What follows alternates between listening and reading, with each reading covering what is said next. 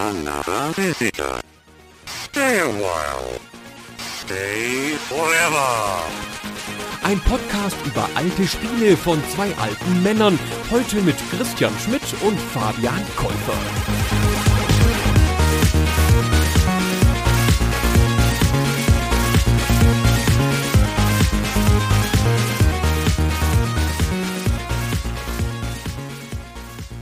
Hallo, liebe Zuhörerinnen, liebe Zuhörer. Hallo, Fabian. Hallo, Christian.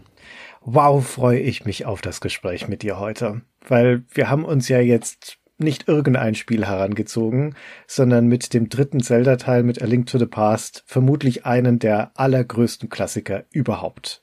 Hm. Die Superlative gehen einem da schnell aus, weil es wird gerne genannt als eines der besten Super Nintendo-Spiele, als eines der besten Zelda-Spiele, hardwareübergreifend. Und gar nicht so selten liest man auch tatsächlich, dass es eines der, ja, tatsächlich besten Videospiele aller Generationen, aller Genres sei. Und an solch einen wichtigen und großen Titel wagen wir uns heute mal ran. Also wirklich einer der ganz großen Klassiker aus den frühen 90ern von Nintendo.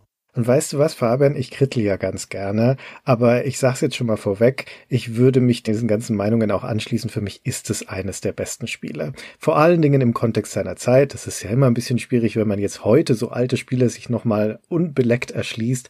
Aber ich glaube, in dieser Folge müssen wir gar nicht groß klären, ob es ein gutes oder ein überschätztes Spiel ist. Es ist ohne Frage ein ganz hervorragendes Spiel. Die Frage ist eher, warum es so gut funktioniert.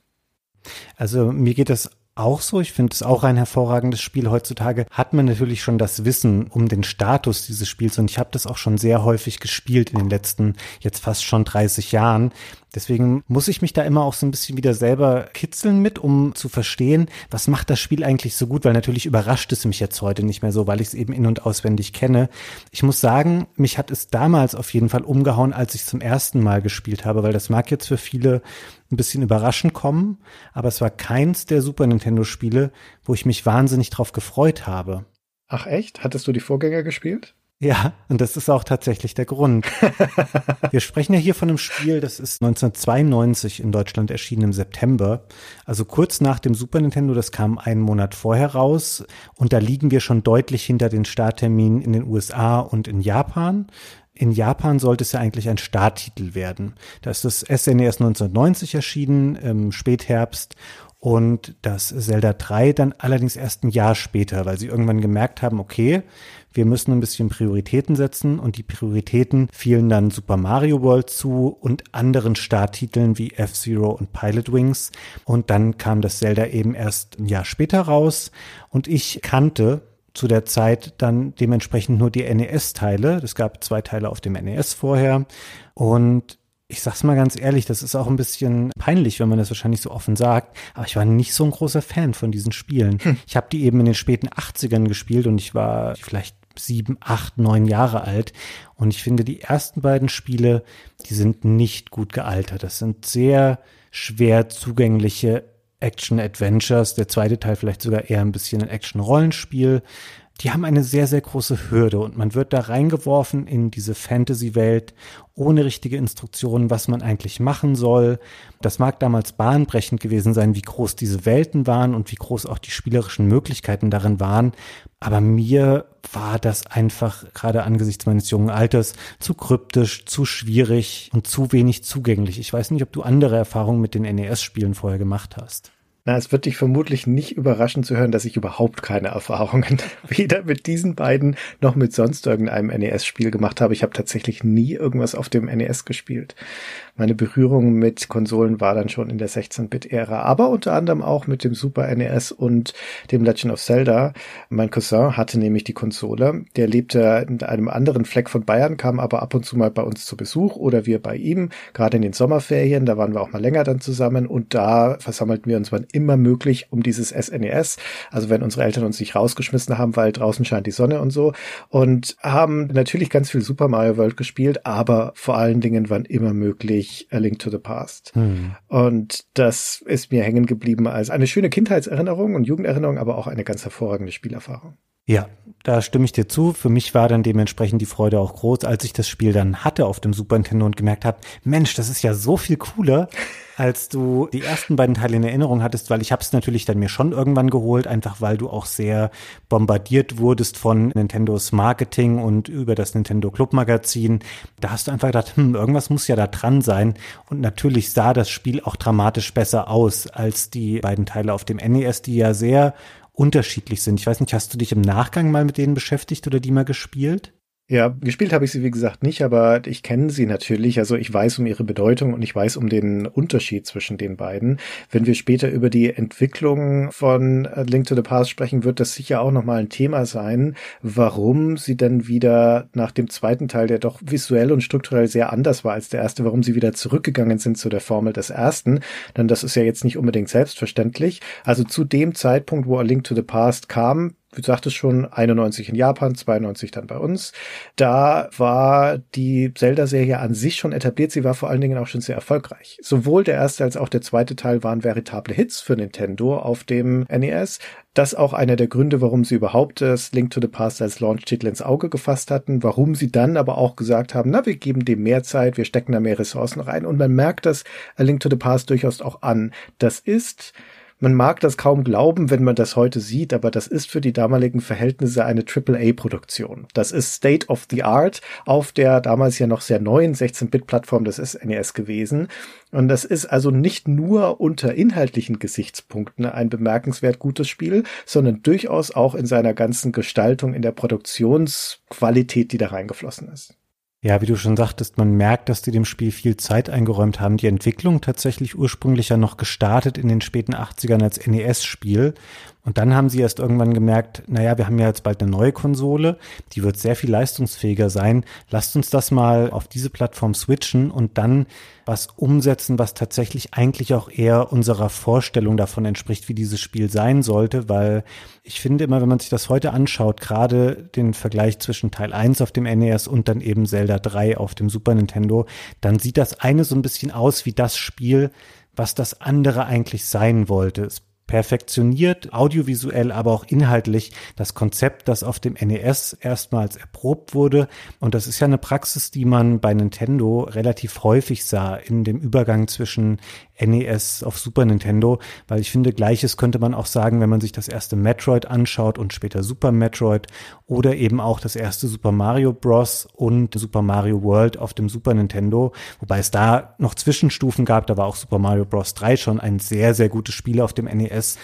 Aber ich finde, generell beobachtet man, dass sie eben Konzepte gerne nochmal genommen haben und mit den neuen Möglichkeiten dann besser, zugänglicher, schöner und ansprechender gemacht haben. Also ich finde, man ist hier dann so ein bisschen auf dem Höhepunkt dieser Pixel-Grafik dann auch angekommen.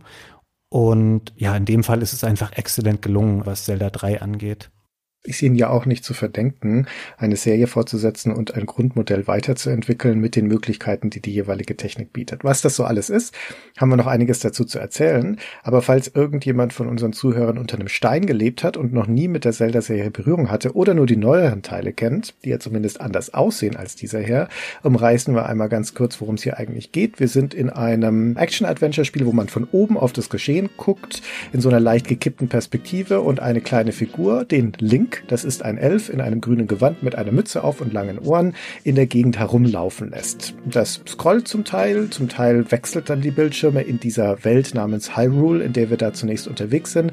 Eine zuckersüße Landschaft, das ist alles schön saftig grün, die Büsche, die Wiesen.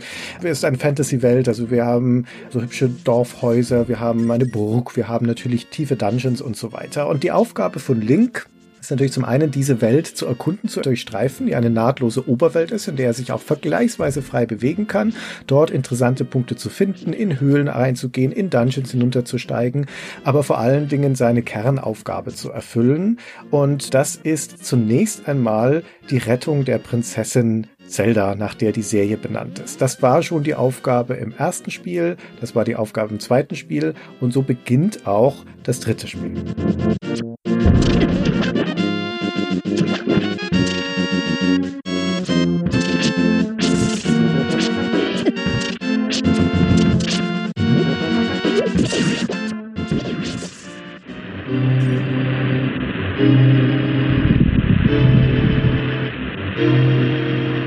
Du hast die Welt ebenso schön beschrieben und wie idyllisch und einladend die ist. Ich stimme dir da prinzipiell zu. Das haben sie wunderbar umgesetzt, dieses lauschige Gefühl, das man hat, wenn man in Hyrule unterwegs ist. Aber der Anfang hat schon eher einen bedrohlichen Charakter. Das Spiel beginnt nämlich mitten in der Nacht. Man liegt in einer kleinen Holzhütte im Bett. Es ist düster, draußen tobt ein Gewitter und nebenan auf dem Stuhl sitzt der Onkel von Link, und dann hört man quasi, das Spiel suggeriert es über ein Textfenster, eine Stimme über eine telepathische Botschaft. Und das ist Prinzessin Zelda, die um Hilfe ruft und aus den Fängen des bösen Zauberers Aganim gerettet werden möchte, der sie gefangen hält im Kerker des Schlosses Hyrule. Und hier ist mir schon was ganz Interessantes aufgefallen, Christian, was ich tatsächlich vorher nie so wahrgenommen hatte. Ich habe immer gedacht, dass es so ein typisches Ding ist, Link ist der Auserwählte und er erhält diese Botschaft von Prinzessin Zelda, dass er sie retten soll und wird dann ebenso auch zum Helden dieser Geschichte. Ich glaube aber, sie schickt das eher so an alle ungefähr diese Nachricht raus, weil wenn man sich den Text anschaut, er wird weder im Detail angesprochen und sein Onkel, steht ja dann auch gleich auf und sagt, ja, er müsste jetzt nochmal los und er nimmt sein Schwert und sein Schild mit und sagt, man soll zu Hause bleiben. Das heißt, er hat diese Nachricht wahrscheinlich auch bekommen, sonst würde er sich nicht da auf den Weg machen. Also wahrscheinlich hat das jeder andere vor mir schon gemerkt. Aber ich habe mich ein bisschen weniger besonders gefühlt als Link, weil ich gedacht habe, naja gut, die ruft halt jeden jetzt an und guckt mal, wer dann da vorbeikommt, aber nicht nur mich. Ist das nicht so, dass die Besonderheit von Link ist, dass er der letzte der Blutlinie ist von den Rittern von Hyrule? Sein Onkel gehört ja offensichtlich dann zur gleichen Blutlinie, aber der, wie wir gleich sehen werden, überlebt diesen Ausflug ja nicht. Das heißt, dann bleibt nur noch Link übrig. Ich dachte, das hat durchaus damit zu tun, dass er durch seine Blutlinie, also durch seine Verwandtschaft, unmittelbar verbunden ist mit dem Schicksal von Zelda und der Königsfamilie und damit dem ganzen Land. Wahrscheinlich ist es auch so. Ich glaube, er nimmt schon eine besondere Position innerhalb der Welt und ihrer Bewohner ein. Aber der Onkel anscheinend auch. Aber wie du schon sagtest, der Onkel spielt nicht allzu lang eine wichtige Rolle im Spiel, denn natürlich bleibt man als Link dann nicht in dieser Hütte sitzen und wartet auf den nächsten Morgen, sondern man schnappt sich eine Lampe aus einer Schatztruhe, die in dieser Hütte steht und macht sich dann selber auf dem Weg zum Schloss. Und du sagtest eben schon mal, dass diese Oberwelt relativ frei begehbar ist. Das stimmt. Allerdings noch nicht in der ersten Nacht, in der das Spiel hier beginnt da man noch keine Gegenstände hat und nicht groß mit Sachen in der Welt interagieren oder sie entfernen kann, wird man quasi automatisch zum Schloss hingeleitet. Es stehen auch so ein paar Wachen hier und da rum, die verhindern, dass man sich eben auf einen Pfad begibt, auf den man nicht gehen soll. Und so wird man wohl oder übel zum Schloss gelotst und findet da dann unter einem Busch, den kann man hochheben, einen geheimen Zugang in das Schloss hinein. Und wen trifft man da dann im Keller, Christian? Den tödlich verwundeten Onkel, der Link dann sein Schwert übergibt und damit also quasi auch die Verantwortung für die Suche nach Zelda. Link ist ja ein stummer Held. Also er sagt über das gesamte Spiel hinweg gar nichts. Das heißt, er sagt auch an dieser Stelle gar nichts. Es kullert ihm kein Tränchen über die Wange oder sonst irgendwas. Er nimmt dieses Schwert entgegen und weiter geht's in die Tiefe des Dungeons. Ein kleiner Moment des Erstaunens über den Helden, den wir da spielen, dem das scheinbar gar nichts ausmacht, wenn sein einziger lebender Verwandter hier auch noch das Zeitliche segnet. Aber das Interessante daran ist, finde ich, und auch das Nachvollziehbare, das Spiel hält sich an dieser Stelle nicht mit großen Blockern auf. Es geht ja darum, mich als den Spieler so schnell wie möglich in eine Lernerfahrung reinzubringen. Deswegen ist das Ganze so gekapselt, deswegen ist der Weg so eng, deswegen sind auch meine Möglichkeiten so eng. Link startet das Spiel ja ohne eine Bewaffnung. Mhm. Wie du sagtest, der nimmt nur diese Lampe mit und den Busch, den man hochheben muss, um diesen Eingang zu finden, das ist auch die einzige Interaktionsmöglichkeit, die Link zu dem Zeitpunkt mit der Welt hat. Büsche hochheben. Was anderes kann er überhaupt nicht. Er kann mit den Wachen reden, wie du schon sagtest. Aber das Spiel reduziert den Möglichkeitenraum hier so, dass du gar keine andere Wahl hast, als das zu tun. Dann bekommst du das Schwert, auf einmal kannst du zuschlagen, jetzt werden die ersten Gegner eingeführt und so weiter. Und die Art und Weise, wie das Spiel hier ein Tutorial letztendlich baut ohne dass es aber diesen Tutorial-Charakter hat, den wir heutzutage kennen, mit zahlreichen Hilfetexten, mit irgendeinem Coach-Charakter, der dir zur Seite gestellt wird oder sonst was. Nämlich die Tatsache, dass du hier einfach lernst durch ein sukzessives Erweitern deiner Spielräume und deiner Möglichkeiten. Das ist wegweisend für das Jahr 1991. Da gebe ich dir recht. Und das Spiel macht in den Folgeminuten tatsächlich ja noch ein bisschen mehr. Man kommt dann aus diesen Kellerräumen ja relativ schnell ins Schloss. Und da kann man sich so ein bisschen durch die Hallen bewegen dann und trifft da auf Ritter, die einen angreifen die man aber relativ leicht mit dem Schwert besiegen kann und man stellt schnell fest, dass es keinen anderen Weg gibt, als wieder in die unteren Bereiche des Schlosses hinab, wo Zelda in einer Gefängniszelle sitzt, bewacht von einem größeren Ritter und auf dem Weg dahin findet man auch unweigerlich ein paar ganz zentrale Bestandteile des Spiels. Man bekommt zum Beispiel einen kleinen Schlüssel und lernt dadurch, dass es eben in solchen Kampfarealen oder Dungeons Räume gibt, die sich nur mit einem kleinen Schlüssel öffnen lassen und man kommt in einen anderen Raum, wo man merkt, okay, die Türen schließen sich alle, wenn ich diesen Raum betrete. Ich muss erst alle Gegner besiegen, die da sind, dann gehen die Türen wieder auf. Das ist eine Idee, die sich durchs ganze Spiel später hindurchziehen wird. Und ich komme unweigerlich auch in einen Raum, wo ich eine Schatztruhe finde, in dem ein Item drin ist, ein Angriffsitem, was ich später ausrüsten und jederzeit benutzen kann. Das ist der Bumerang in dem Fall. Und auch da macht mir das Spiel klar, okay, du wirst weiteres Equipment finden, was dir auf dem Weg hilft. Und mit diesem Bumerang kann man auch den besonders starken Ritter, der vor der Zelle steht, in der Zelda gefangen ist, den kann man damit quasi einfrieren, weil der hat so einen Morgenstern. Das ist nicht so der Standardritter mit so einem kleinen Schwertchen, sondern er kann so einen Morgenstern um sich kreisen lassen mit einem relativ großen Angriffsraum, den er hat. Und das hat eine sehr viel größere Reichweite als das Schwert, was Link trägt. Und deswegen friert man ihn quasi ein durch diese Bumerang-Attacken, schlägt ihn dann ein paar Mal, dann lässt er einen großen Schlüssel fallen. Und man weiß auch hier schon, okay, es gibt neben den kleinen Schlüsseln auch große Schlüssel. Man schließt die Zelle auf, nimmt Zelda, geht wieder nach oben und kann dann mit ihr gemeinsam im Thronsaal quasi den schweren großen Thron verschieben und dahinter ist ein Geheimgang, der schließlich in eine Kathedrale führt, wo man Zelda zurücklassen kann, vermeintlich in Sicherheit, bewacht durch den Priester, der da ist. Und man hat dann quasi die initiale große Aufgabe, dass man die Prinzessin befreien soll, abgeschlossen. Und was man wirklich gemacht hat, und es dauert nicht länger als 15, 20, vielleicht wenn man es noch nie gespielt hat, 30 Minuten, bis man an diesem Punkt angekommen ist. Und dann hat man quasi einmal die komplette Struktur dieses Spiels verinnerlicht.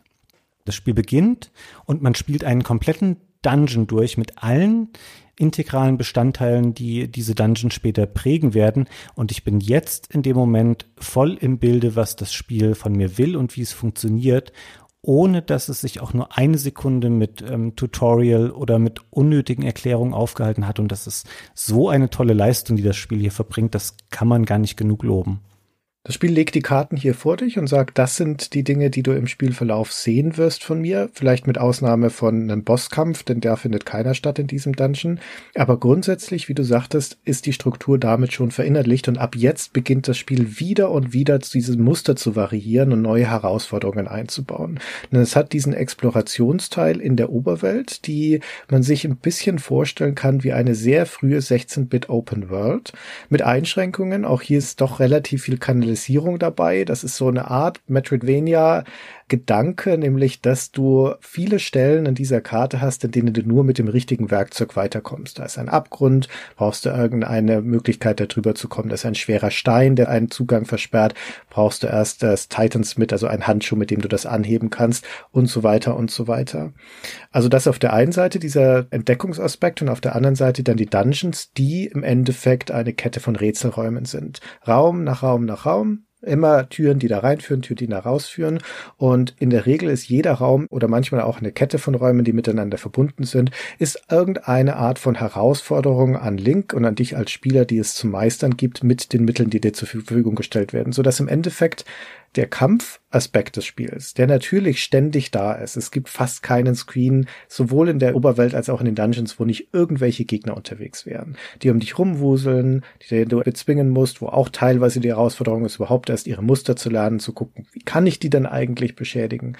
Die sind aber eher Hindernisse, außer in diesen Räumen, wie du schon gesagt hast, wo man sie eliminieren musst, damit sich die Türen öffnen. Das ist aber eher die Ausnahme. Mhm. Meistens kannst du sie auch einfach umgehen. Aber ganz oft sind es eben Umgebungsherausforderungen, wo bestimmte logische Rätsel gemeistert werden müssen, Schalter gedrückt werden. Du musst das richtige Werkzeug an der richtigen Stelle einsetzen, um weiterzukommen. Und diese Verbindung aus dem Erkundungselement, dem Rätselelement und dem Kampfelement in immer fortwährender Variation, das ist der Hauptcharakter des Spiels.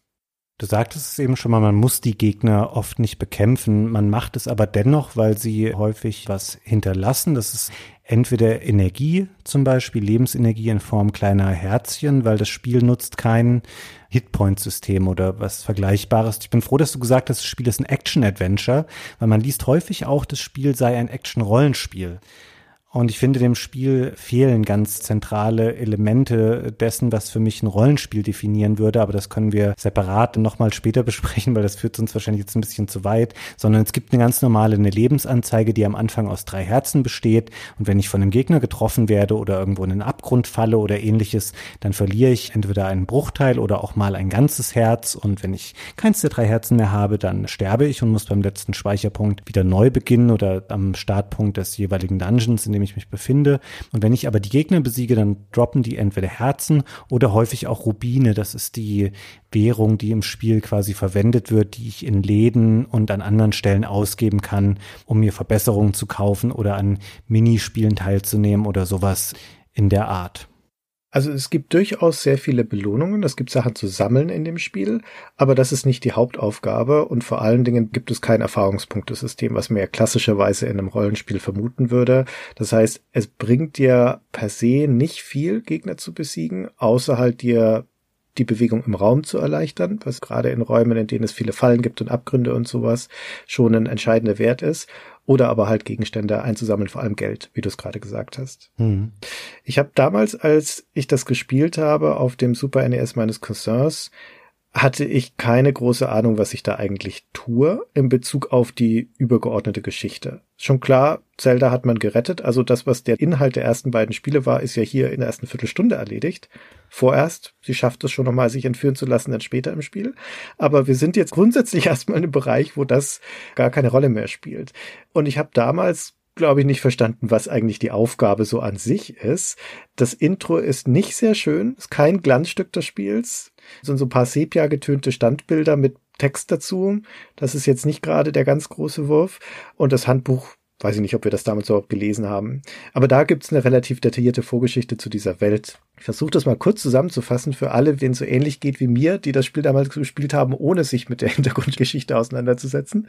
Aber ich sagte es ja gerade schon, wir sind in einem Fantasyland namens Hyrule und der Legende nach wurde die Welt, in der dieses Hyrule liegt, von drei Göttern erschaffen und die sind nach getaner Arbeit dann wieder verschwunden, haben aber ein Zeichen ihrer Macht zurückgelassen, nämlich die Triforce. Und die sieht man auch, wenn man das Spiel startet, als allererstes nach dem Nintendo-Logo, denn das ist so ein dreiteiliges, aus drei Dreiecken, drei goldenen Dreiecken zusammengesetzte Art von Amulett oder sowas, würde ich sagen, mhm. die da einfliegen. Tatsächlich als Polygonobjekte auf dem Super NES sieht man auch nicht so häufig, vor allen Dingen in 2D-Spielen dieser Zeit. Und die repräsentieren Stärke, Weisheit und Mut, so Grundeigenschaften. Und diese Triforce, die residiert in einem eigenen Land, dem sogenannten Goldenen Land in der US-Übersetzung. Im japanischen Original ist es das Heilige Land. Und von dort aus spricht sie zu ihrem ausgewählten Volk, den Hylia, das ist zu der Zeit, wo dann Link to the Past spielt, eine ja überwiegend in Vergessenheit geratene Kultur, deren Gebäude und Artefakte und sowas in Hyrule noch herumstehen. Aber diese Triforce, die soll also die Macht haben, jeden Wunsch zu erfüllen. Im Laufe der Zeit, der Äonen, ist das Wissen darüber, wie man in das goldene Land kommt, aber verloren gegangen. Bis dann eines Tages eine Bande von Dieben unter der Anführung von einem gewissen Ganondorf dieses goldene Land entdeckt, die Triforce findet und dieser Ganondorf, den Spieler der späteren Zelda-Teile auch noch gut kennen, der wird nämlich dann einer der Hauptantagonisten der Serie. Unter anderem in Ocarina of Time spielt er auch eine zentrale Rolle. Der berührt also diese Triforce und wünscht sich, der Herrscher der Welt zu werden. Dadurch wird er korrumpiert und wird zu einer dämonischen Form namens Ganon. Das ist auch der Endgegner dann im ersten Zelda. Und mit seinen Horden fällt dieser Ganon von der goldenen Wäldern in Hyrule ein. Aber bevor das Land erobern kann, versiegeln die sieben weisen Männer von Hyrule die Pforte und schließen ihn gerne dort ein in diesem goldenen Land. Und der korrumpiert es zur Dark World, zur Schattenwelt. So, und damit sind wir jetzt endlich bei Link to the Past angekommen, nämlich dem Ganon, der da jetzt also seit Ewigkeiten in seiner Dark World rumschwält und gerne nach Hyrule möchte. Dem ist es gelungen, einen Stellvertreter zu finden in Hyrule, einen bösen Avatar, nämlich einen Magier namens Aganim, der sich beim König einschleicht und nach und nach die sieben Nachfahren von diesen sieben Weißen, die allesamt junge Mädchen sind, entführt um so das Siegel zu brechen zwischen den Welten und Ganon zu erlauben, dass er in Hyrule wieder einmarschiert. Und bei Spielbeginn in dieser regnerischen Nacht, die du gerade beschrieben hast, da schnappt sich Aganim das letzte der sieben Mädchen, nämlich die Prinzessin Zelda. Deren Hilferuf ereilt uns, Link, und wir beginnen sie zu retten. Jetzt muss ich nur noch hinzufügen, weil ich ja gerade schon gesagt habe, in Ocarina of Time, da taucht dieser Ganondorf auch auf und vor allen Dingen, weil ich gesagt habe, im ersten Legend of Zelda, da ist der Ganon der Endgegner. Aber wie passt denn das jetzt zusammen mit dem dritten Spiel? Nun, das dritte Spiel hier ist ein Prequel. Das ist die Vorgeschichte zum ersten Zelda und danach auch zum zweiten Zelda, die wir hier erzählen. Also Link, der Held von dem ursprünglichen Legend of Zelda und dem zweiten Teil, The Adventures of Link, wie der zu diesem Helden geworden ist, das erleben wir quasi in diesem Spiel. Hm. Darauf spielt ja auch zumindest der westliche Name des Spiels an, Link to the Past. Das spielt natürlich mit dieser Doppeldeutigkeit mit Link als Verbindung und als Name des Charakters, aber es ist eben auch eine Verbindung in die Vergangenheit im Sinne von, sie erzählt die Vorgeschichte der beiden Spiele, die dem eigentlich vorgingen, chronologisch gesehen oder was die Erscheinungstermine angeht. Und genau hier erfährt man, wie es quasi zu der Geschichte von Teil 1 eigentlich dann gekommen ist. Und du hast eben schon mal gesagt, Ganon findet den Aganim, diesen Magier, als eine Art Gefäß, in dem er sich verbergen kann innerhalb der Spielwelt und wo wir die Prinzessin, ich habe das eben schon mal beschrieben, wir haben sie dann in dieser Kirche abgeliefert, aber Aganim ist ja noch nicht besiegt. Und so geht das Spiel dann weiter, dass wir quasi den Auftrag bekommen, ihn zu stellen. Und das können wir aber nur, wenn wir eine mächtige Waffe an uns bringen, das sogenannte Master Schwert. Auch etwas, was später so ein Mainstay wird der Serie. Master Schwert gibt's dann alle Nase lang in den Spielen und hier taucht es zum ersten Mal auf. Das können wir aber nur aus seinem Steinsockel im Wald Hyrule ziehen, wenn wir vorher drei Medaillons finden. Und die sind quasi mit diesen Attributen verknüpft, die du eben genannt genannt hast, nämlich Mut, Stärke und Weisheit. Und deswegen bekommen wir jetzt den Auftrag, drei weitere Dungeons in der Spielwelt zu erforschen. Die werden dann auch auf der Übersichtskarte schön markiert, damit man weiß, wo man denn bitte langgehen soll und am besten auch in welcher Reihenfolge. Und man kann quasi sagen, man hat so das erste Plateau hier des Spiels erreicht und jetzt stellt das Spiel eine neue große Aufgabe für dich da und sagt dir, hey, jetzt gehst mal los, machst die drei Dungeons und danach gucken wir mal weiter. Also natürlich suggeriert es dir ein bisschen, ja, wenn du Aganim dann besiegt hast, dann hast du es aber wirklich geschafft, dann ist das vorbei. Und um das schon mal vorwegzunehmen, das Spiel ist aufgebrochen in solche Abschnitte, die einen auf ein gewisses Plateau führen. Ich habe vorhin schon mal gesagt, wie schwierig und unzugänglich ich die beiden NES-Spiele fand. Und da man es besser mit Teil 1 vergleichen kann, würde ich jetzt auch mal bei dem bleiben. Das war für mich so ein bisschen, man beginnt das Spiel also Teil 1 auf dem NES, dann im wahrscheinlichsten Fall geht man noch in die erste Höhle, die daneben ist, sammelt das Schwert und danach stehst du vor diesem Spiel und seinen Aufgaben wie vor einem riesigen, zerklüfteten Berg, der ganz steil ist, der keinen Weg nach oben irgendwie hat, keinen Pfad, auf dem du gehen kannst und du läufst immer ganz verwirrt unten um diesen Berg rum und denkst so, hm, wo gehe ich denn jetzt hier am besten lang und wie soll ich denn da hochkommen? Und all das wurde abgeschliffen und abgebaut für das Super Nintendo Spiel. Ich würde hier sagen, hier bekommt man nach und nach verschieden lange Treppen vorgesetzt, die einem zu einem bestimmten Plateau führen. Und die erste Treppe ist eben die von Spielbeginn bis zu dem Moment, wo man Zelda abliefert in der Kirche. Es ist eine flache Treppe mit schön großen, breiten Stufen, auf denen man bequem so hochgehen kann. Und dann hat man den ersten Punkt erreicht und denkt so, cool, hier bin ich jetzt angekommen. Und so geht es danach dann weiter mit vergleichbaren Abschnitten die einem immer eine schaffbare und niemals überfordernd erscheinende Aufgabe stellen. Und das ist so ein unfassbar großer Unterschied zu dem Teil 1, der ja nur wenige Jahre davor erschienen ist.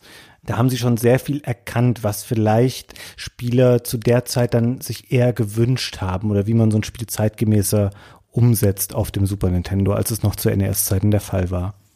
Es hat ja schon mal eine Sache, die enorm hilfreich ist. Hilfreich im Sinne von Orientierung, aber auch für die Motivation. Und das ist die Übersichtskarte die man jederzeit aufrufen kann, wenn man in der Oberwelt ist, die auch ganz schick mit Mode 7 dargestellt wird, also mit diesem berühmten Grafikmodus des Super NES, in dem eine 2D-Textur quasi perspektivisch gekippt wird nach hinten und dann scrollen kann, also kennen wir aus F-Zero, Super Mario Kart und sowas. Und hier ist es die Karte. Und diese Karte, die ja für die ganze Spielwelt insgesamt steht, damit schafft das Spiel ein ganz interessantes Spagat, finde ich, nämlich, dass es einerseits eine Welt präsentiert, die gar nicht so groß ist. Wenn du von der einen Ecke der Spielwelt, von den Lost Woods im Nordwesten zu Lake Hylia im Südosten gehen möchtest, dann bist du da vielleicht drei Minuten unterwegs oder sowas, würde ich sagen. Sowas um den Dreh. Also das sind leicht zu überwindende Distanzen. Gleichzeitig aber ist sie vollgepackt mit interessanten Dingen.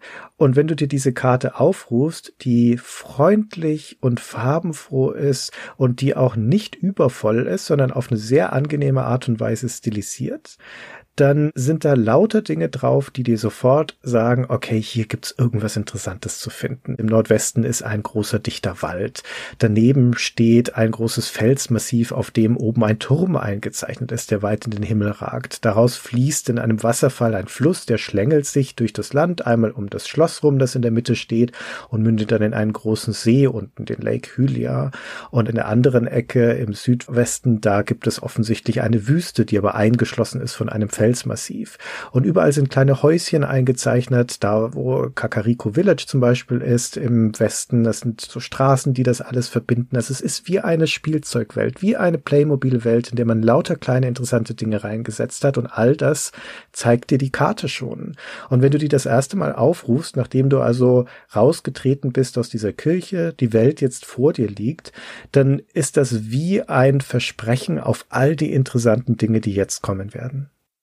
Das hast du total schön beschrieben, Christian, weil du bist natürlich eingestiegen mit diesem etwas schockierend klingenden Fakt, dass man von einer Ecke der Spielwelt zur anderen vielleicht nur drei Minuten läuft. Und da lacht man natürlich erstmal drüber, wo wir heute in Zeiten leben, wo Open-World-Spiele sich immer und immer stärker damit überbieten, dass sie sagen, unsere Spielwelt ist 20.000 Quadratkilometer groß und man kann 47 Minuten auf dem Pferd von einer Ecke zur anderen reiten. Das stimmt alles, aber Link to the Past wollte das ja. Also natürlich konnte es das auch nicht, weil du mit dem Speicher ja haushalten musst. Wir sprechen hier von einem Spiel, was 8 Megabit hatte, also ein Megabyte Speicher. Die mussten damit natürlich auch haushalten, aber die wollten eben auch so eine kleine, kompakte Spielzeugwelt, wie du sie genannt hast, erschaffen. Und ich finde, es gibt keinerlei Redundanzen in dieser Welt.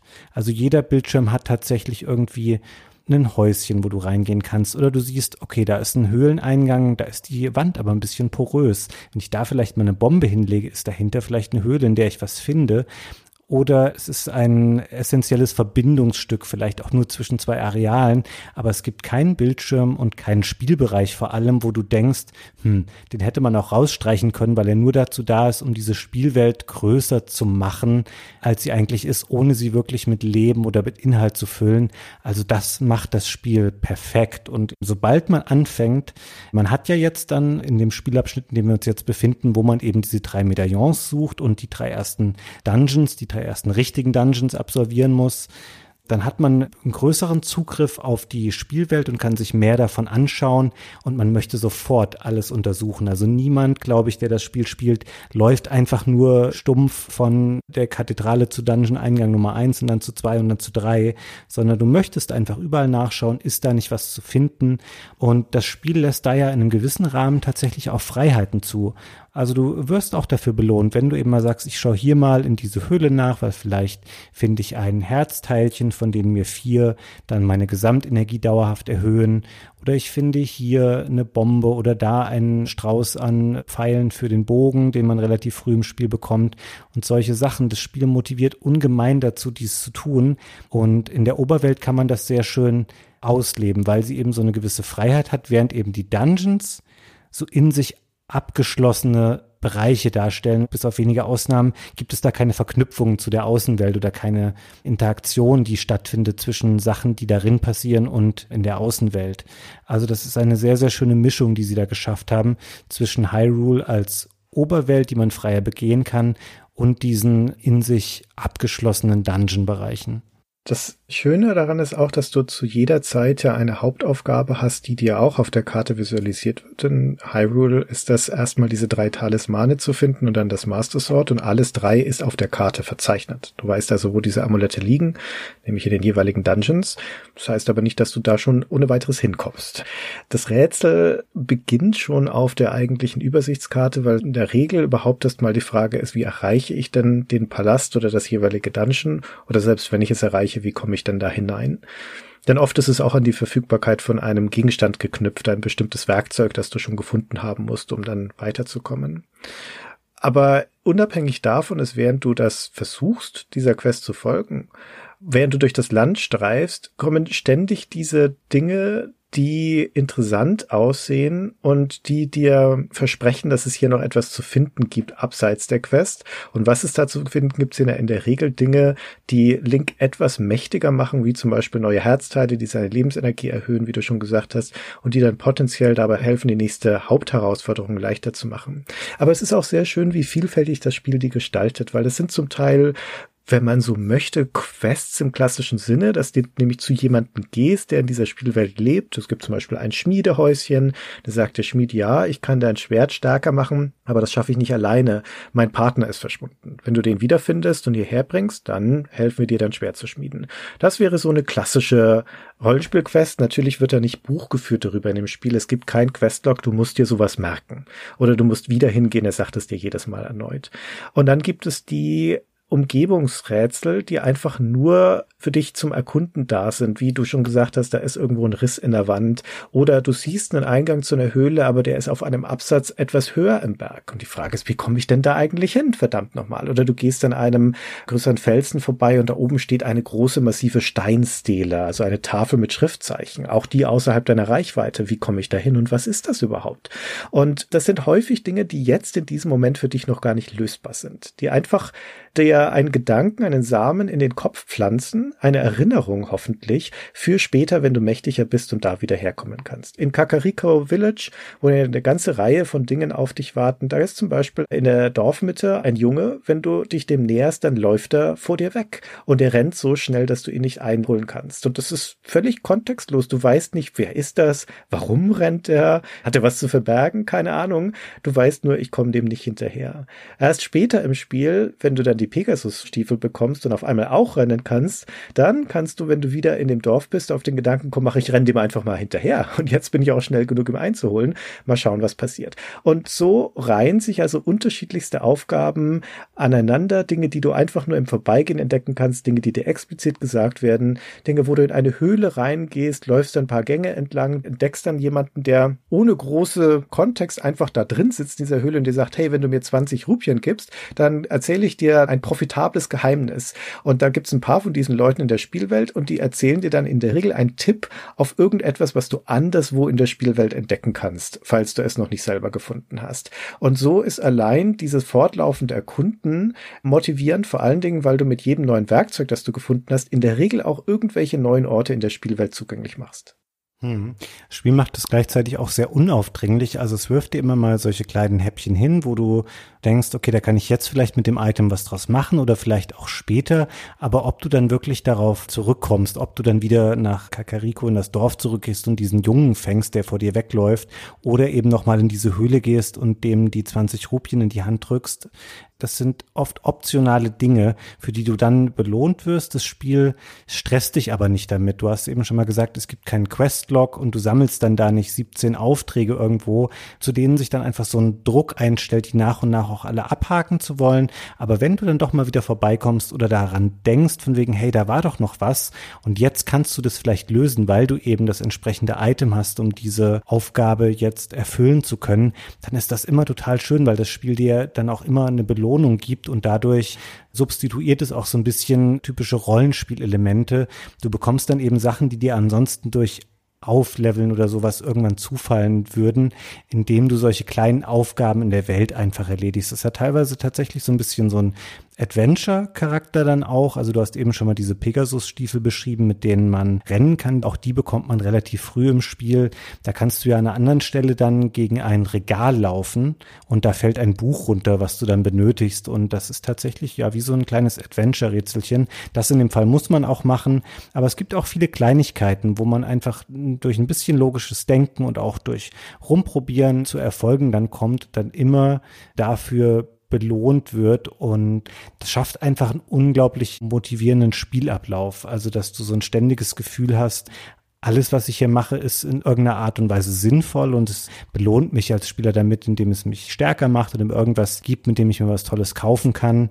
Also man ist da so schnell drin gefangen in diesem Spielablauf.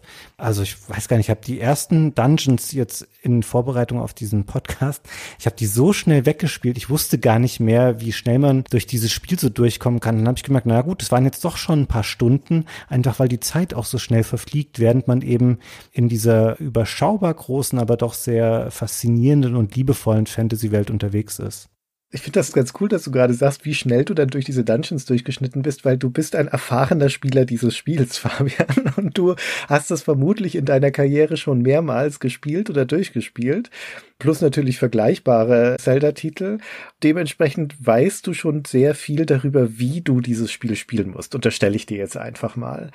Ich glaube aber, dass mit das Tollste an The Legend of Zelda A Link to the Past ist, dass dieses Entdecken sich nicht nur auf die reine Spielwelt bezieht, sondern eben vor allem auch auf die Spielmechanik. Und das Glanzlicht dieses Spiels spezifisch ist, was für eine Menge von Entdeckungsreichtum man machen kann über die Art und Weise, wie man das Spiel spielen kann. Denn du kannst es auf seiner banalsten Ebene als ein Action-Adventure mit Hauptquest spielen, wo du von Dungeon zu Dungeon gehst und dich überwiegend da durchschnetzelst, also mit deinem Schwert alles umhaust und in den Momenten, wo das Spiel dich zwingt, zum Lösung eines Rätsels einen Gegenstand einzusetzen, dann tust du das. Und dann war's das. Dann wirst du auch durch das Spiel durchkommen auf diese Weise. Du wirst aber vermutlich ungefähr der Hälfte der Dinge verpassen, die so neben dem Weg liegen.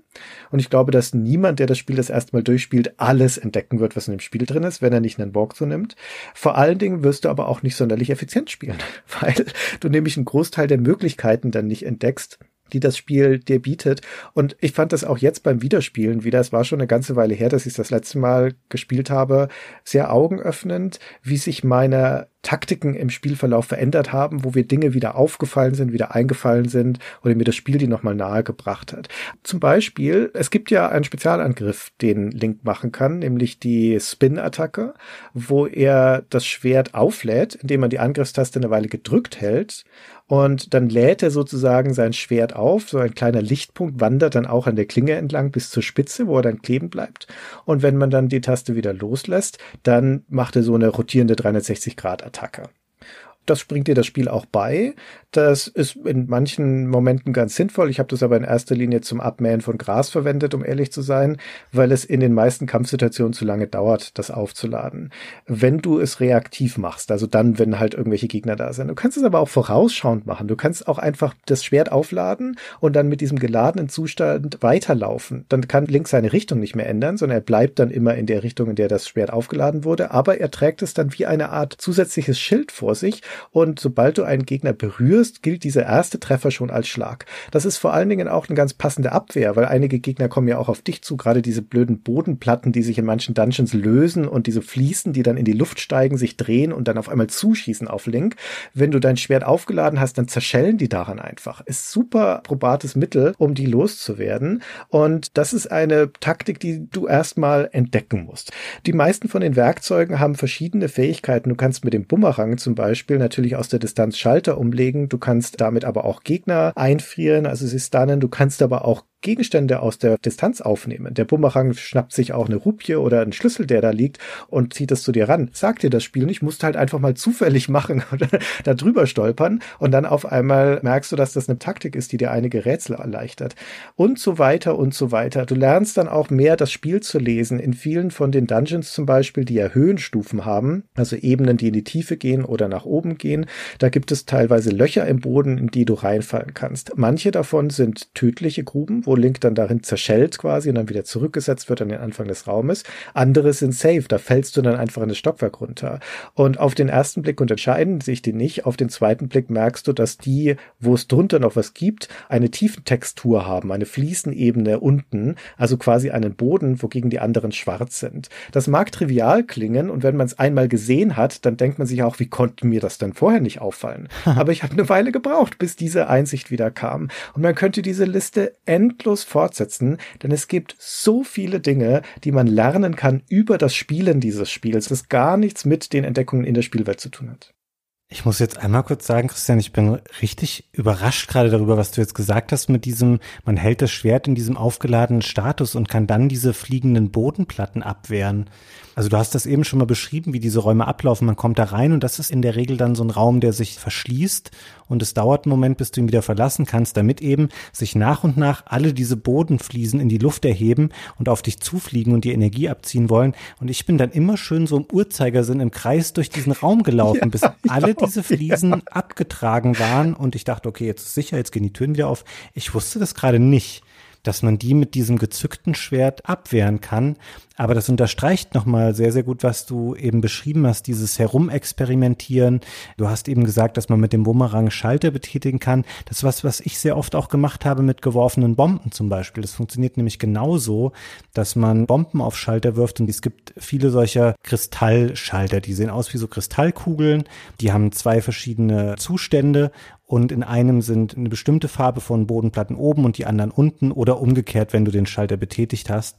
Und auch das ist übrigens was, das ist mir jetzt, ich habe das Spiel einmal komplett durchgespielt und dann nochmal so ein bisschen rumexperimentiert mit hier und da ein paar Sachen ausprobiert, was dir das Spiel schon ganz am Anfang beibringt, von wegen, hey, setz doch mal Sachen anders ein, als du es vielleicht denken würdest oder als dir das Spiel initiales suggeriert. Ich habe vorhin beschrieben, wie ich mit dem Bumerang diesen Morgenstern schwingenden Ritter in dem Keller von Schloss Hyrule, wo du Zelda retten musst, einfriere und ihn dann mit dem Schwert schlage. Du kannst auch einfach in der Zelle davor, die ist offen, da stehen solche Krüge rum, so Tonkrüge, die man an allen Ecken und Enden findet und hochheben kann und oft sind da auch Herzchen drin, wenn man sie zerschmettert. Du kannst zwei von diesen Tonkrügen nehmen und die einfach auf den Ritter werfen, dann stirbt er auch ohne dass du halt einmal eine Waffe, also weder Schwert noch Bumerang benutzt hast.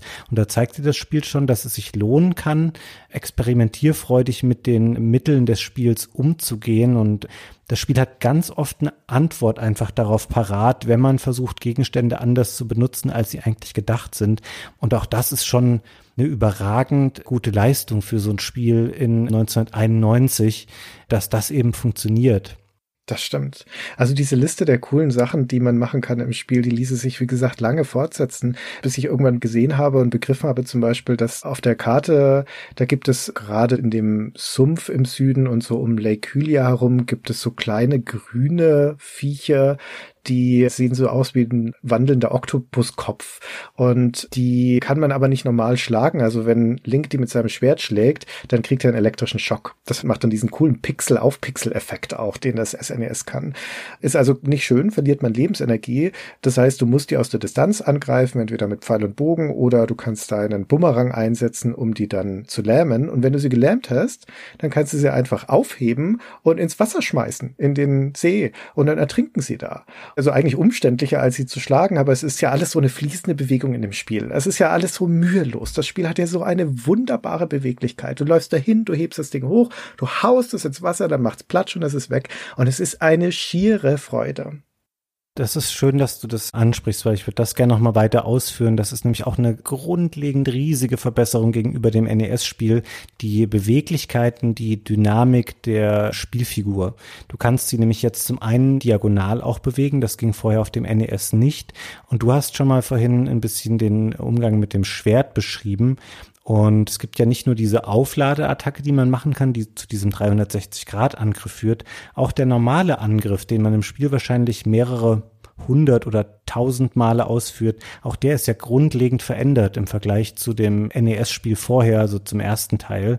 Da war das nämlich einfach nur ein gerader Stich nach vorne. Das heißt, ich muss die Spielfigur Link immer auf diesem Vier-Richtungsschema, was es da nur gab, korrekt ausrichten, damit er mit diesem Stich nach vorne den Gegner treffen kann. Und das macht es einfach ungelenk und es wirkt nicht dynamisch und auch nicht besonders unterhaltsam. Und auf dem Super Nintendo ist das so viel anders, dadurch, dass man sich diagonal bewegen kann und dass der normale Schwertschlag kein Stich nach vorne mehr ist, sondern Link schwingt das Schwert quasi in einem Bogen vor sich her und hat dadurch ein sehr viel größeres Spektrum, einen sehr viel größeren Raum, in dem er Schaden anrichtet und Gegner treffen kann kann man sicherlich sagen, es ist ein bisschen vercasualisiert, aber es macht das Spiel sehr viel einfacher und die Kämpfe auch sehr viel einfacher, was aber auch okay ist, weil du hast auch eine höhere Intelligenz, sage ich jetzt mal in Anführungszeichen, der Gegner. Also das ist ja nicht nur, dass diese Soldaten, die da rumlaufen, das sind ja quasi die ersten Gegner auch im Spiel, die reagieren schon auf dich. Wenn sie dich sehen, kommen sie angerannt, sie verlassen ihre Pfade, auf denen sie sonst rumlaufen und sie sind keine ganz komplett blöden Gegner oder Monster, die da rumlaufen, sondern sie versuchen dich schon auch zu attackieren und sie versuchen eine adäquate Bedrohung darzustellen. Und das ist sehr viel schöner, solche Gegner zu haben und denen auch gekonnt entgegentreten zu können durch die gesteigerte Bewegungsmöglichkeit, die man hat und durch die vielseitigeren Schwertangriffe, die man beherrscht. Es macht so viel mehr Freude als im NES-Spiel davor. Aber ich muss aufpassen, dass ich nicht ständig das Spiel jetzt wieder mit dem NES-Spiel vergleiche. Ich glaube, es ist angekommen mittlerweile, dass ich kein so großer Fan vom Vorgänger bin oder von den beiden Vorgängern. Du hast aber natürlich recht, wenn du diesen Punkt so hervorhebst, dass die Bewegung und insbesondere die Kampfbewegung so ein enormer Fortschritt ist. Nicht nur gegenüber Original, sondern gegenüber auch anderen zeitgenössischen Spielen. Das ist ja nicht umsonst dann auch die Blaupause für alle folgenden Spiele dieser Art geworden. Und eben gerade die Tatsache, dass der Schlag nicht nur nach vorne geht, sondern diesen, ja, so eine Art 90-Grad-Winkel hat, also ein bisschen seitlich von Link auch noch wirkt, bedeutet ja, dass die Kampfkonstellationen interessanter werden, weil du eben nicht nur Frontalangriffe Angriffe hast, sondern weil das gerade bei vielen Gegnern opportun ist, sie eben nicht direkt von vorne zu erwischen. Bei den Soldaten, die du schon genannt hast, ist es auch wirkungslos. Ein Schlag, der direkt sie von vorne trifft, den wehren die einfach ab. Du musst dich ein bisschen seitlich neben sie stellen, diagonal gegen sie schlagen oder idealerweise natürlich in ihre Flanke fallen, wenn du das schaffst. Aber das Verhältnis, wie stehe ich zu dem Gegner, wo verbindet sich also mein Schwert mit ihnen, wird relevanter. Zumal man sich das auch gar nicht unbedingt wie ein Schwert vorstellen soll sollte, was Link da schwingt, auch wenn es so aussieht. De facto in seiner Wirkung ist es eigentlich ein Baseballschläger, weil er die Gegner ja dann von sich haut.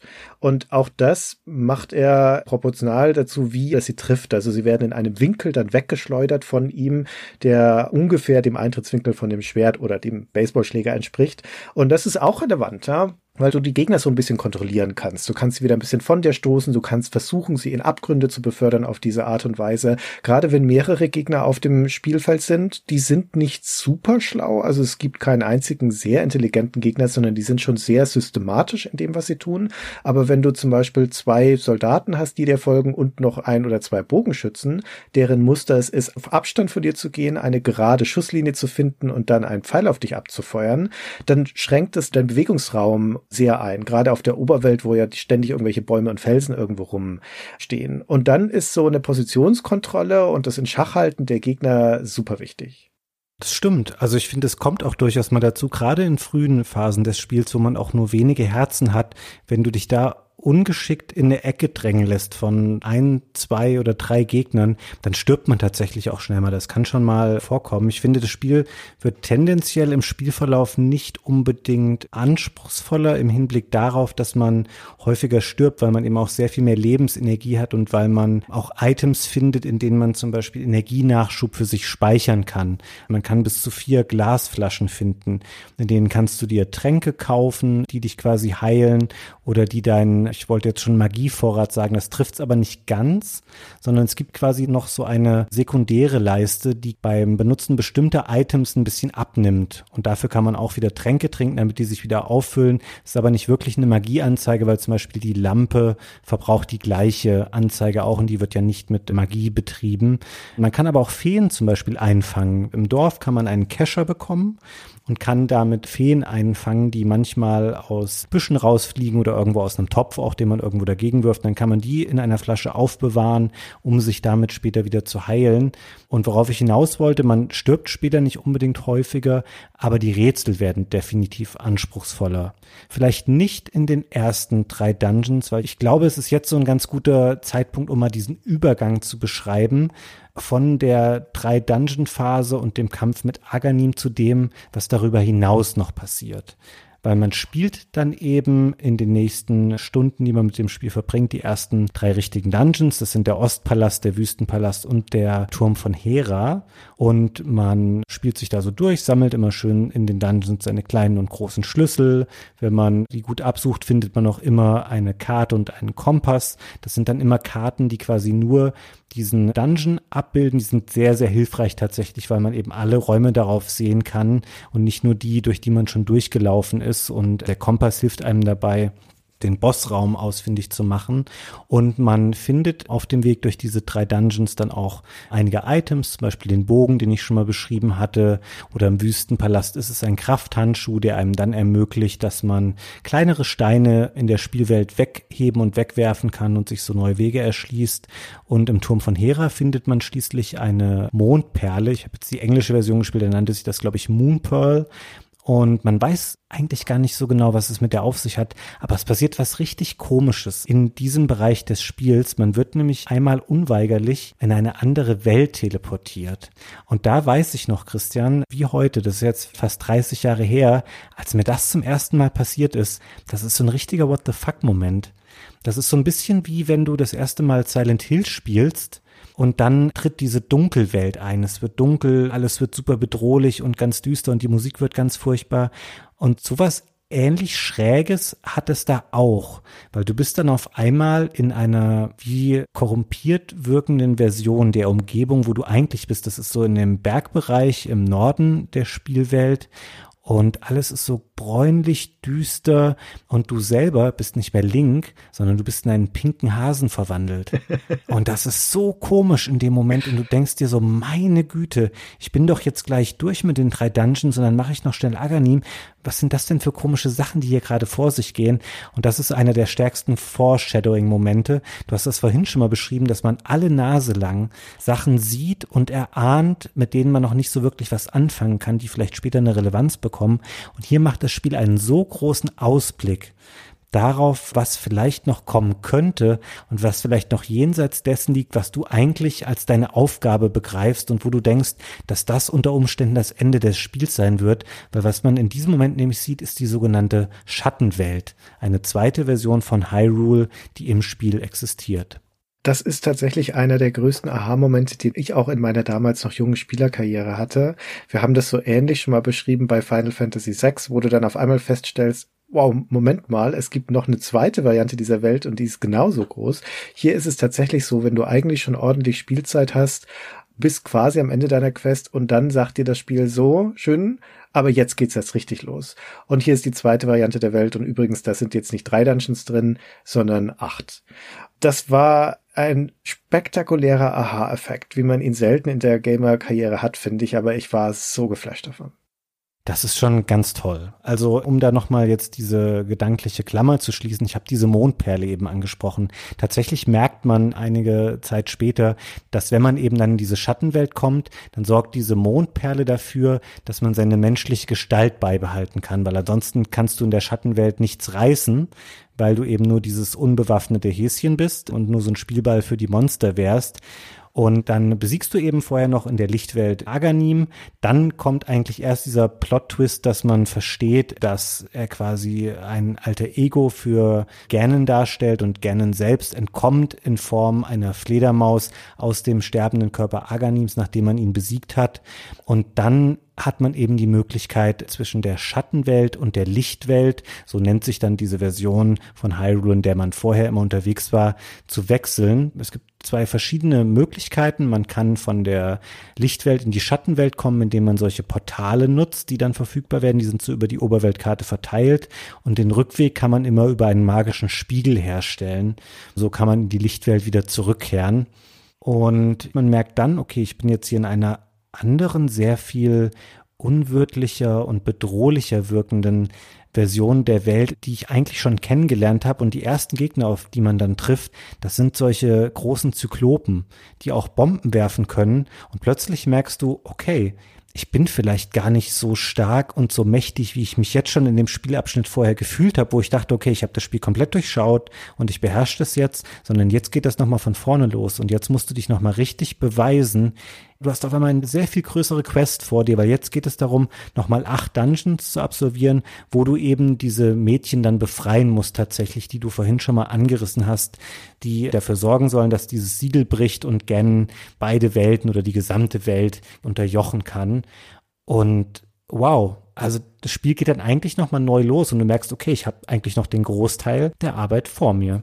Ja, und das ist natürlich ein Moment der Freude, weil das Spiel so viel Spaß macht schon zu dieser Zeit und auch so viele Entdeckungsanreize gesetzt hat, dass es ja nichts Besseres gibt, als das noch fortsetzen zu können in einer nochmal genauso großen Spielwelt. Aber, entschuldige, ich muss dich kurz unterbrechen, aber ich finde, es ist auch ein Moment der Angst so ein bisschen. Echt? Ich habe immer so ein bisschen so ein flaues Gefühl, wenn ich in diese Schattenwelt komme.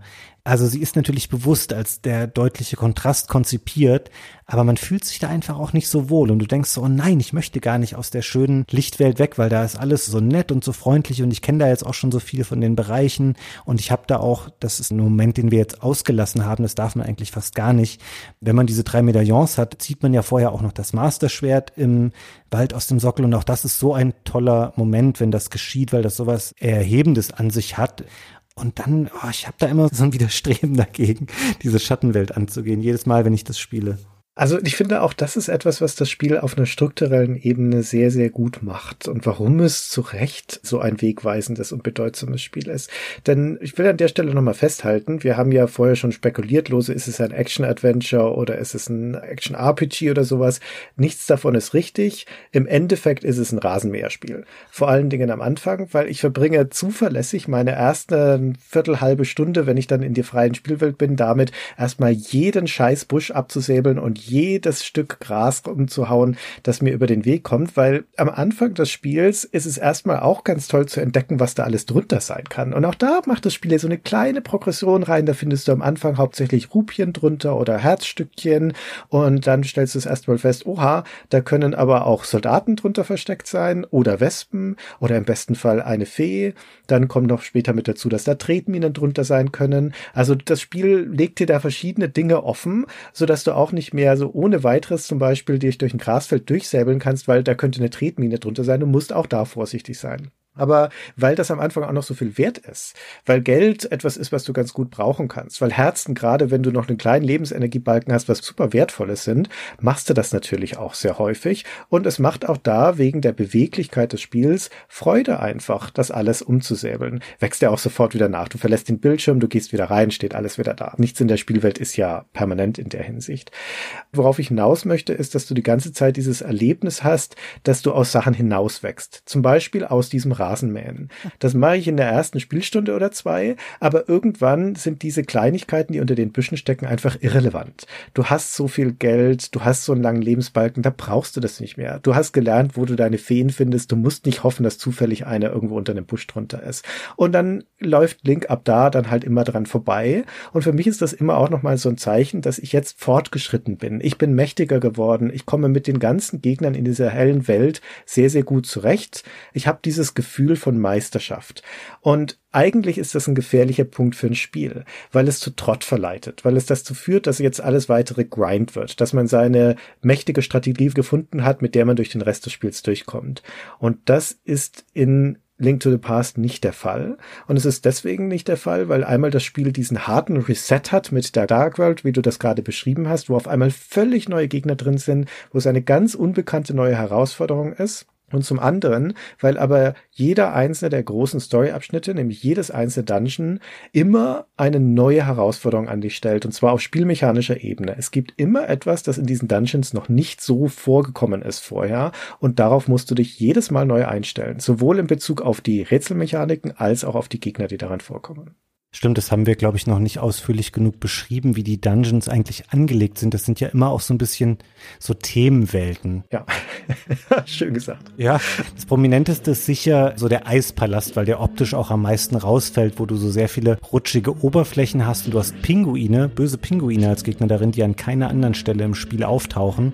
Und du hast tatsächlich auch sehr smarte Rätsel darin und das gebe ich auch offen zu. Das war eine Stelle, wo ich wieder jetzt gehangen habe, weil du hast vorhin schon mal angesprochen, dass diese diese Dungeons auch tatsächliche Höhenebenen besitzen. Also das ist nicht nur auf der Karte so, dass du siehst, okay, ich bin jetzt im dritten Stock und jetzt im sechsten und jetzt wieder im Erdgeschoss. Das Spiel suggeriert dir, dass die wirklich verbunden sind und nicht nur du kannst dich durch Löcher in andere Abschnitte fallen lassen, was du manchmal auch musst, sondern man muss in dem Eispalast einmal einen Block in ein ganz bestimmtes Loch schieben, damit er auf einem tieferen Stockwerk irgendwo landet und da dann auf eine Stelle geschoben werden kann. Und ich schäme mich nicht zuzugeben, Christian, ich musste es in der Komplettlösung nachgucken, wie ich in dem verdammten Eispalast an dieser Stelle vorbeikomme. Und es gibt viele derlei individuelle Sachen, die in den Dungeons auftauchen und die sind alle ein bisschen anders, obwohl sie grundsätzlich immer die gleiche Struktur haben, von wegen finde kleine Schlüssel, finde den einen großen Schlüssel, finde den Kompass, finde die Karte, finde das neue Item, finde den Endgegner. Der Weg dahin ist immer anders und immer ein bisschen neu und obwohl die immer komplexer und immer anspruchsvoller werden, überschreitet es nie so die Schwelle, wo du reinkommst und denkst so, oh, wieder so ein riesiger Dungeon, wo ich mich erstmal drei Stunden lang orientieren muss, sondern du möchtest den einfach auch erkunden. Die Räume sind ja meistens klein. Du willst einfach den Aufbau dieser Dungeons durchdringen, für dich verinnerlichen und du kommst ja meistens irgendwie irgendwo auch voran und es kommt sehr selten vor tatsächlich, dass man eben mal so hängen bleibt, wie mir das in dem Eispalast passiert ist. Thank you.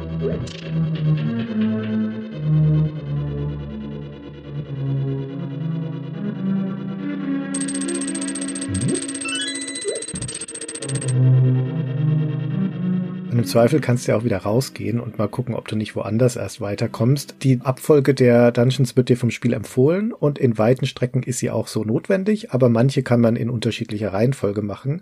In der Regel sind die Dungeons aber in sich geschlossen. Das heißt, wenn du in ein Dungeon reinkommst, in den allermeisten Fällen hast du dann alles Rüstzeug, das du brauchst, um es auch zu bestehen. Also es ist nicht so, dass du jetzt, wenn du irgendwo, wie du es gerade beschrieben hast, nicht weiterkommst in einem Rätsel im Dungeon, dass dir etwas fehlen würde, was du erst irgendwo anders finden musst musst, sondern du weißt zumindest, die Lösung liegt hier irgendwo in diesem Dungeon. Ja, ich muss nicht wieder raus dafür. Und das hilft schon. Ich hatte meinen Moment, ich gestehe es gerne, wo ich nochmal in die Lösung gucken musste, war im Tower of Hera. Das ist, wie der Name schon sagt, ein Turm und dementsprechend hat er viele Stockwerke. Und das Thema dieses Dungeons ist sehr stark das Wechseln zwischen den einzelnen Höhenebenen, auch mit Löchern, durch die man fällt. Und es gibt da Bodenplatten, so Sternplatten, die öffnen und schließen dann auch Löcher im Boden. Das ist also auch noch so ein Rätselelement.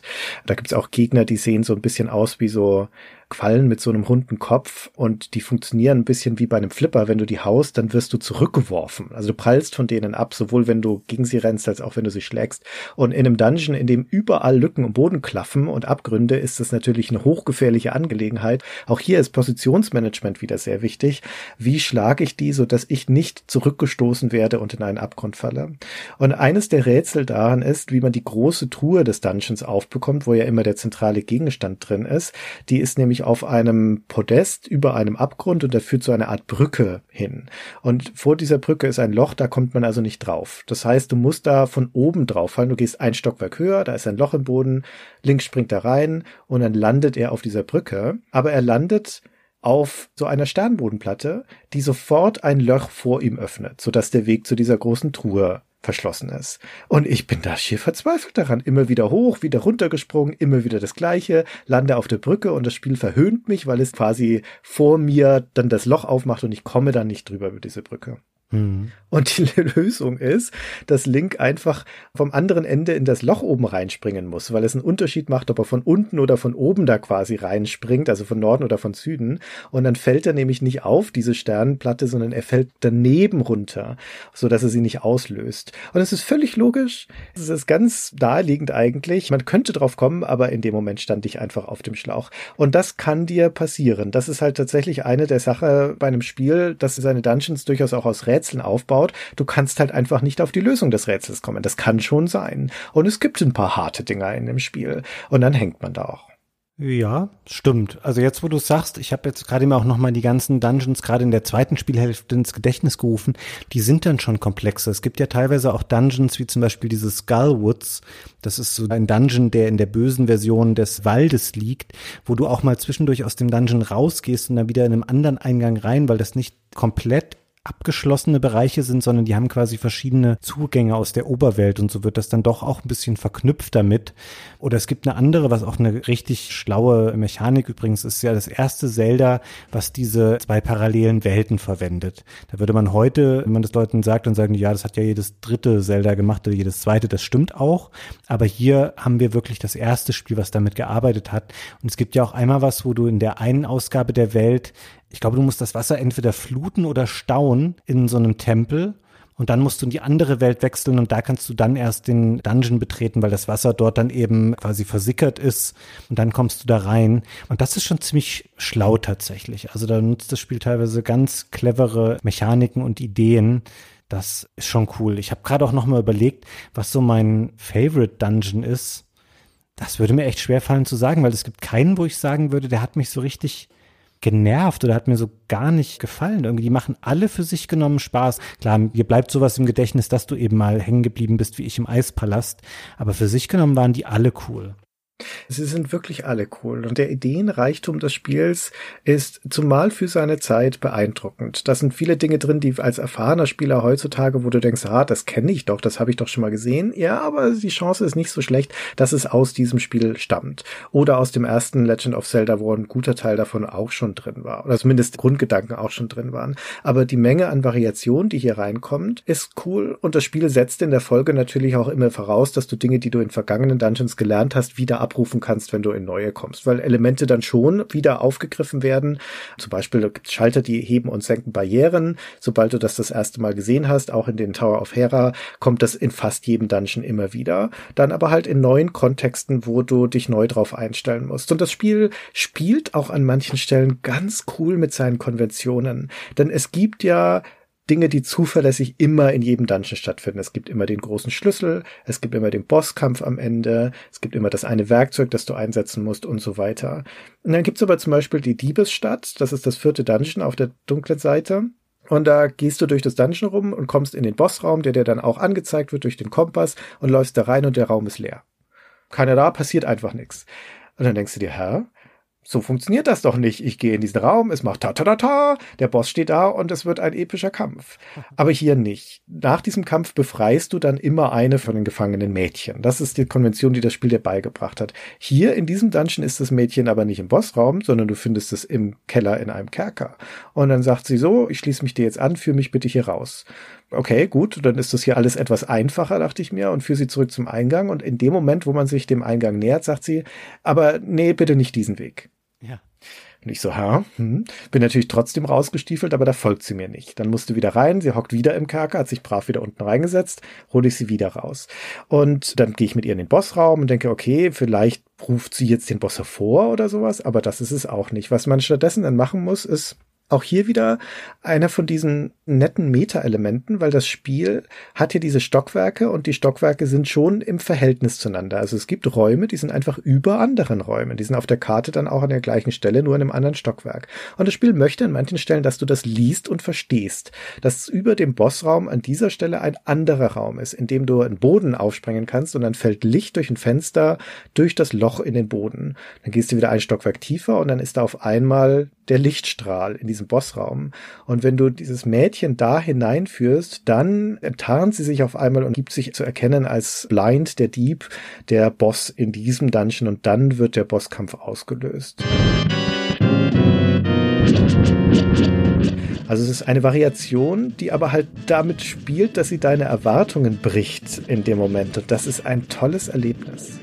Das stimmt. Ich finde generell sind die Bosskämpfe, also das ist ein ganz besonderer Weg dahin, den du beschrieben hast. Der ist häufig nicht so, weil da kommst du eben in den Bossraum und dann steht er schon da.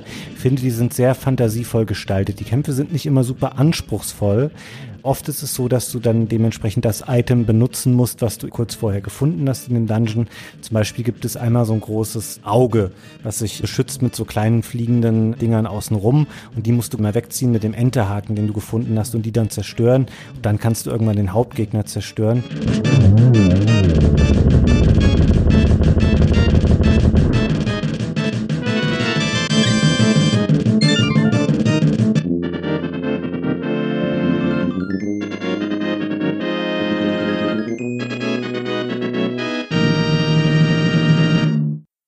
Finde, da ist es auch sehr abwechslungsreich gestaltet.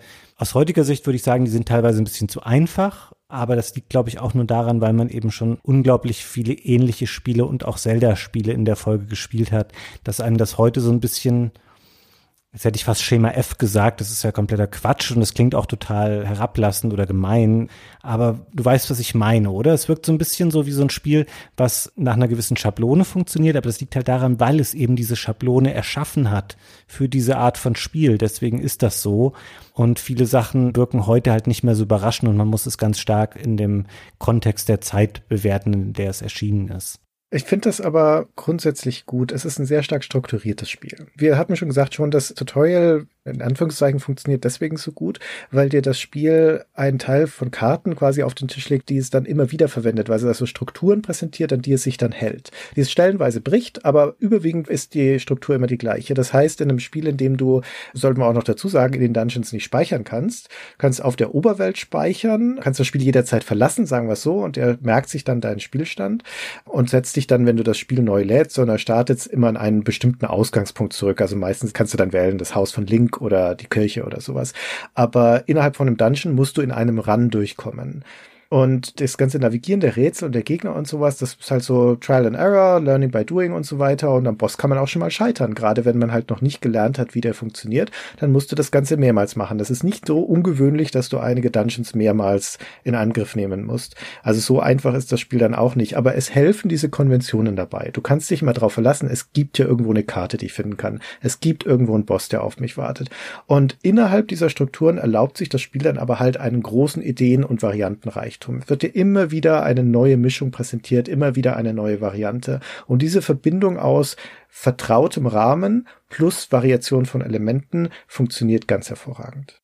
Das stimmt. Ich würde gerne mal darauf eingehen, was du vorhin sagtest mit der Linearität, in der man die Dungeons spielen muss, weil du hast vorhin schon mal gesagt, man kann Dungeons auch wieder verlassen. Tatsächlich finde ich, dass das Spiel in der Schattenwelt das auch ein bisschen dann respektiert oder dass das Spiel berücksichtigt, dass du eben auch schon eine höhere Spielkompetenz dann besitzt und es dir theoretisch wirklich ermöglicht zu sagen, du kannst ja auch in einen Dungeon reingehen, spielst bis zu dem Punkt, an dem du ein bestimmtes Item findest, was du für einen anderen Dungeon brauchst, um den betreten zu können oder den meistern zu können, gehst dann aber raus, ohne den Endgegner zu spielen. Also man kann das so ein bisschen variieren.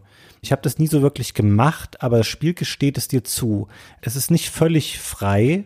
Und ich habe da, es gibt ein Interview, was das japanische Magazin Famicom zuschien. Das hieß später dann, oder heißt bis heute noch Famitsu, mit Miyamoto geführt hat zum japanischen Release des Spiels. Da sagte er, ja, eigentlich hätte er das Spiel völlig frei begehbar gestaltet oder die Reihenfolge gar nicht vorgegeben, sondern den Spieler alles ganz frei erkunden lassen. Aber das sei nicht gegangen, weil dann hätte die Spiellogik unter Umständen nicht mehr funktioniert, weil man nicht auf alle Eventualitäten oder alle möglichen Spielabläufe hätte eingehen können im Rahmen der Speicherplatzbegrenzung, die sie hatten. Zumal du ja auch berücksichtigen musst, dass in dem Spiel sehr viel mehr Dialoge enthalten sind, als zum Beispiel auf dem NES und du dann nicht hättest gewährleisten können, dass jeder Charakter zu jedem Fortschrittszeitpunkt Zeitpunkt, den man hat, dann immer den passenden Satz parat hat. Und deswegen haben sie das sehr limitiert. Also du hast in der zweiten Hälfte ein bisschen die Möglichkeit zu sagen, ja, ich traue mir jetzt auch zu, hiermit wieder rauszugehen und erstmal zu gucken, ob ich in einen anderen Dungeon komme. Das funktioniert. Es gibt bestimmte Abweichungsmöglichkeiten, aber nicht super viele, die man nutzen kann. Aber schön, dass es überhaupt funktioniert. Und es gibt eine ewige Debatte darüber, ist es jetzt ein lineares Spiel, ein non-lineares Spiel. Ich würde sagen, prinzipiell ist da schon viel vorgegeben, nicht nur in den Abläufen der Spielmechanik, sondern auch in der Reihenfolge, wie man Sachen machen muss. Aber ein klein wenig erlaubt es sich dann doch, dass man es frei erkunden kann und eben diesem Abenteuergedanken, der dem ganzen Spiel zugrunde liegt und das ein bisschen antreibt, gerecht wird. Es ist insgesamt weniger frei, als ich das in Erinnerung hatte. Es ist gerade auch auf der Karte der Dark World, die stärker gegated ist als die von der hellen Welt. Ich dachte, ich habe jetzt da auch ähnliche Bewegungsfreiheit, da lässt das Spiel dich aber erstmal in einem engeren Rahmen laufen wenn du zum dritten Dungeon in der Dark World musst, den Skullwoods, dann musst du auch herausfinden, wie du von der Südseite der Karte in die Nordseite kommst überhaupt. Das ist nicht so offen wie auf der hellen Seite. Da blocken mehr Hindernisse den Weg. Da sind die Brücken zerstört, die über den Fluss führen. Da sind also die offensichtlichen Wege nicht mehr da. Und es gibt mehrere Möglichkeiten, wie du da hinkommen kannst. Eine davon ist zum Beispiel mit dem Hookshot, den du dann schon hast. Das ist so eine Kette, die du auswerfen kannst. Dann kannst du dich irgendwo rüberziehen, an einer Stelle den Fluss zu überqueren. Das ist aber nicht so offensichtlich, finde ich. Das ist nicht bei einer kaputten Brücke oder sowas. Das ist halt einfach an einer schmalen Stelle des Flusses. Und ich habe das nicht gecheckt. Ich habe echt lange gebraucht, bis ich wieder rausgefunden habe, wie ich da drüber komme. Und das sind dann schon ein bisschen frustrierende Momente, genauso wie das Spiel nicht zu jedem Zeitpunkt explizit sagt, was jetzt eigentlich die nächste Aufgabe ist. Auch wenn die Dungeons durchnummeriert sind, aber wenn du jetzt gerade irgendwo nicht weiterkommst oder nicht so richtig mehr weißt, was war jetzt eigentlich noch der Zwischenschritt, den ich brauche, wollte ich noch irgendwo ein neues Werkzeug suchen oder sowas, gerade wenn du mal das Spiel hast ein, zwei Tage liegen lassen, dann kann es schwer sein, wieder reinzukommen, was eigentlich deine Aufgabe ist. Nominell gibt's ein Hilfsmittel im Spiel, nämlich Hütten mit Wahrsagern, wo du hingehen kannst und ein bisschen Geld bezahlen und dann geben die dir einen Tipp. Die beziehen sich aber überwiegend auf so versteckte Nebengegenstände und sowas und ganz, ganz selten auf deine Hauptaufgabe. Und ich hatte ein paar Mal durchaus das Gefühl, dass ich zwar in der Welt mich nicht super frei bewegen kann, also zu eng, um mir jetzt eine neue Herausforderung zu suchen und gleichzeitig aber bei der Aufgabe, die ich jetzt eigentlich zu lösen hatte, komme ich nicht weiter. Und das war ein bisschen eine frustrierende Erfahrung, bis der Knoten dann platzt, weil wenn die Welt komplett frei gewesen wäre, noch offener frei gewesen wäre, dann hätte ich gesagt, na, dann gehe ich halt jetzt erstmal woanders hin. Aber doch häufiger, als ich das in Erinnerung hatte, geht das gar nicht. Hm, also bei mir, ich war eher fast umgekehrt überrascht, dass es mehr Freiheiten gibt. Also ich würde dir recht geben mit der Schattenwelt. In der Lichtwelt dachte ich so, ach, da kann man schon recht viel eigentlich so rumlaufen. Ich hatte das Spiel noch begrenzter in Erinnerung. Ich finde eher, wenn wir jetzt ein bisschen über Kritikpunkte aus heutiger Sicht sprechen, das sind aber, glaube ich, auch geschmäcklerische Fragen. Und das geht einem vielleicht in vielen anderen Spielen auch so. Ich weiß nicht, wie das bei dir war, aber ich habe so Richtung Spielende dann, man bekommt tatsächlich erstaunlich viele Items irgendwann. Es gibt ja auch optionale Sachen.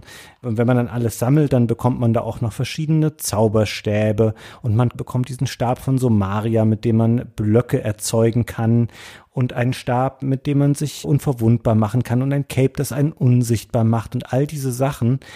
Aber ich muss da ganz ehrlich sagen, dass ich, je mehr Sachen ich bekommen habe, viele von den späteren Gegenständen habe ich oft einfach vergessen oder nur dann mal rausgeholt, wenn sie wirklich unabdingbar waren, um einen Rätsel oder einen Raum überwinden zu können. Und meistens ist man dann doch so mit den Items und Hilfsmitteln unterwegs, die man halt mehr oder weniger von Beginn an benutzt. Also ja, da ist fast ein bisschen mehr drinne, als ich jetzt so gebraucht hätte. Ich weiß nicht, wie dir das ging, aber ja, ich verstehe, was du meinst. Und es gibt auch eine ganze Reihe von Gegenständen, die ich in so einem normalen Durchspielen gar nicht einsetze, außer an den Stellen, wo sie wirklich vorausgesetzt werden. Und es ist leicht zu vergessen, dass man da ja eigentlich noch Alternativen hat. Überwiegend ist das Spiel gut zu meistern mit Pfeil und Bogen, Bumerang, Bomben, so den Standarddingern. Und damit kommst du in 90, 95 Prozent der Situationen durch, außer wenn das Spiel halt eine bestimmte Waffe oder einen bestimmten Gegenstand erfordert. Aber das ist ein bisschen Fluch und Segen, weil auf der einen Seite sind die Inventarfelder, die du ja von Anfang an siehst. Das Spiel hat ja ein super aufgeräumtes, schönes Interface. Hat wenige Interface-Elemente während des Spiels, sodass du möglichst viel Spielgrafik siehst, nur oben ein bisschen eine Leiste und alles andere ist ein Overlay, das du dir dann runterholst auf Tastendruck auf die Starttaste und da siehst du dann auch dein Inventar von Gegenständen und das ist ein leerer Rahmen. Sukzessive werden da Gegenstände eingefügt, sodass du auch sehr schnell merkst, aha, überall da, wo jetzt noch eine schwarze Stelle ist, könnte auch ein Gegenstand stehen gehen. Und das motiviert mich dann dazu zu gucken, was ist das noch? Also ich könnte auch einfach in die Anleitung stauen, weil die ist sehr spoilerig, finde ich. Die spoilert die Dark World, die spoilert auch jeden einzelnen Gegenstand, den du im Spiel finden kannst. Aber gut, lassen wir das Handbuch beiseite. Nur allein aus dem Interface motiviert mich das schon, die Sachen zu suchen. De facto brauchen tue ich aber nur einen Teil davon. Ja, ich habe tatsächlich noch einen anderen Kritikpunkt, wo du gerade das mit den Items ansprichst und das Inventar. Also es hat so halb damit zu tun. Es geht eigentlich mehr um die Steuerung. Da waren wir bisher ja auch nur voll des Lobes, wie dynamisch das alles ist und wie sehr verbessert. Je älter das Spiel wird, desto mehr irritiert mich das, wie sie den Controller eigentlich verwendet haben des Super Nintendos. Und ich glaube persönlich, das hängt damit zusammen, dass das Spiel eben sehr lange in der Entwicklung war und ursprünglich mal ein NES-Spiel werden sollte und sie noch nicht so viele Erfahrungswerte einfach auch mit Super Nintendo-Spielen hatten, weil es ja schon auch noch, obwohl es verschoben war, früh im Lebenszyklus der Konsole erschienen ist. Die wollten das alles nicht so vollladen und nicht so kompliziert kompliziert machen.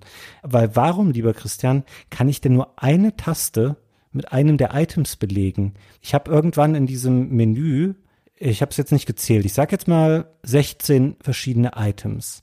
Und davon kann ich immer original eins benutzen, weil ich habe eine Taste, mit der schlage ich immer mit dem Schwert und ich habe eine Taste, die auch schon tendenziell ein bisschen überbelegt ist, nämlich den A-Knopf. Der macht ja ungefähr alles andere. Der ist zum Interagieren mit Schaltern, zum Sprechen, zum Rennen, zum Schwimmen, zum Lesen zum Aufmachen von Schatztruhen. Das ist alles dieser Interaktionsknopf.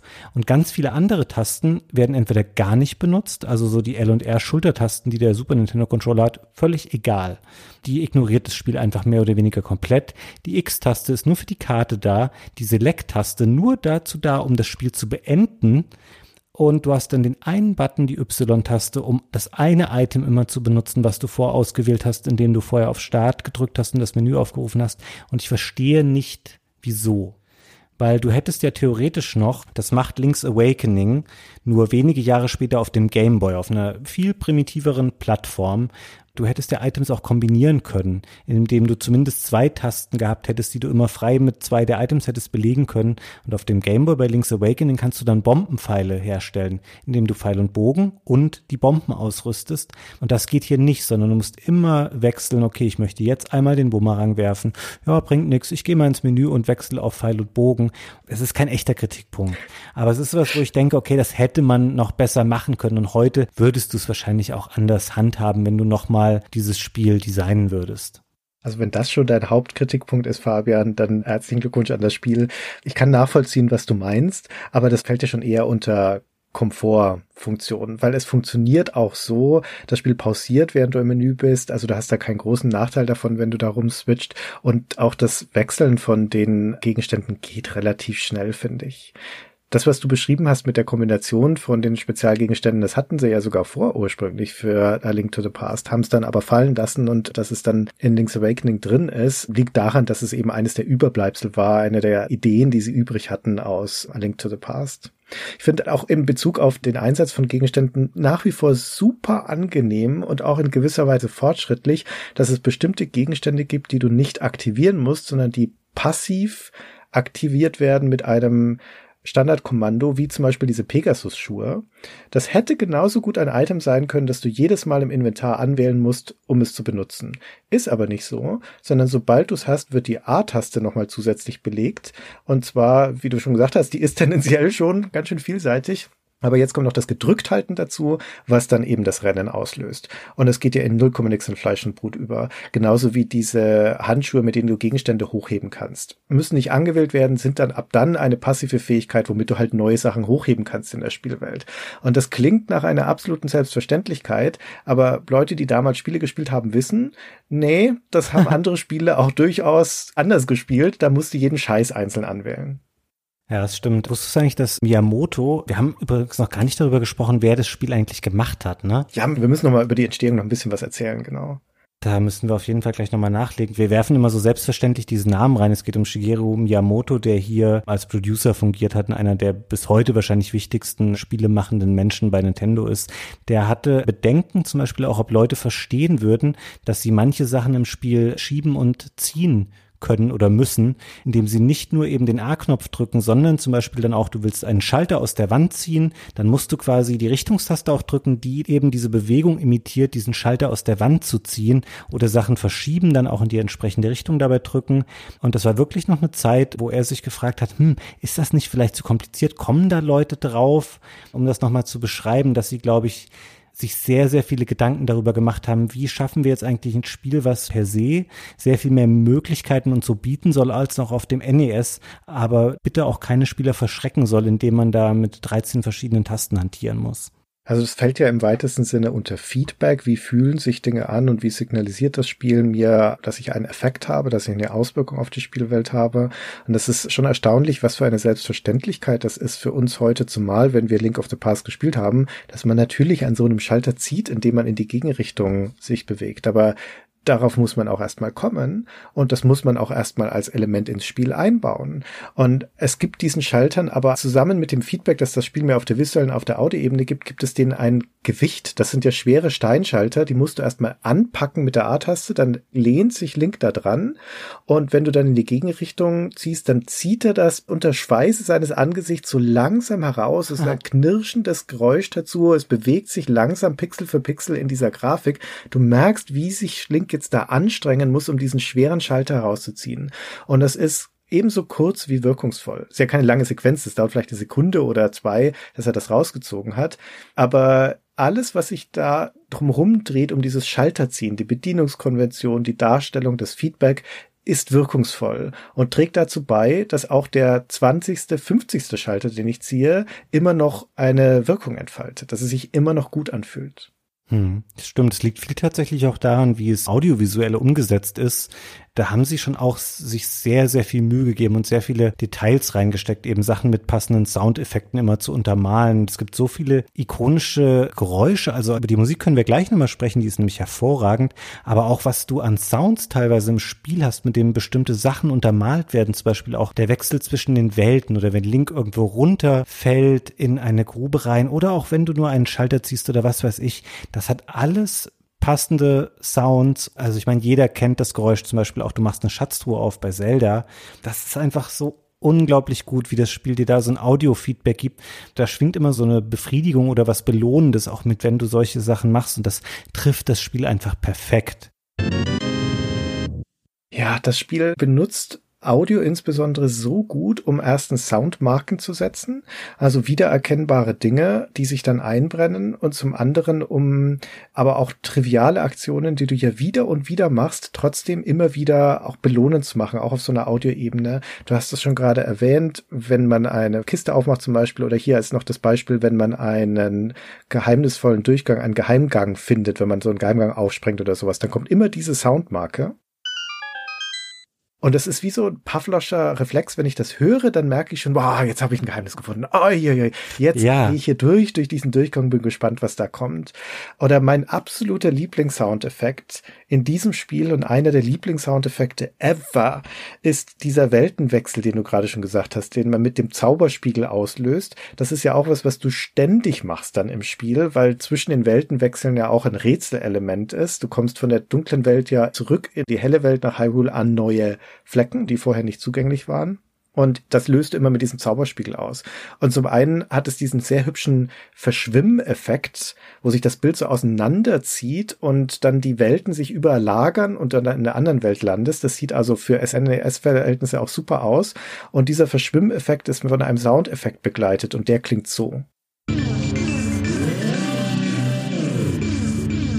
Und das mag ich so gerne, weil es so ein ganz ungewöhnlicher, prägnanter Effekt ist und weil der dieses Gegeneinander Verschieben von zwei Welten auch so schön darstellt. Also, das ist einfach brillant gelöst.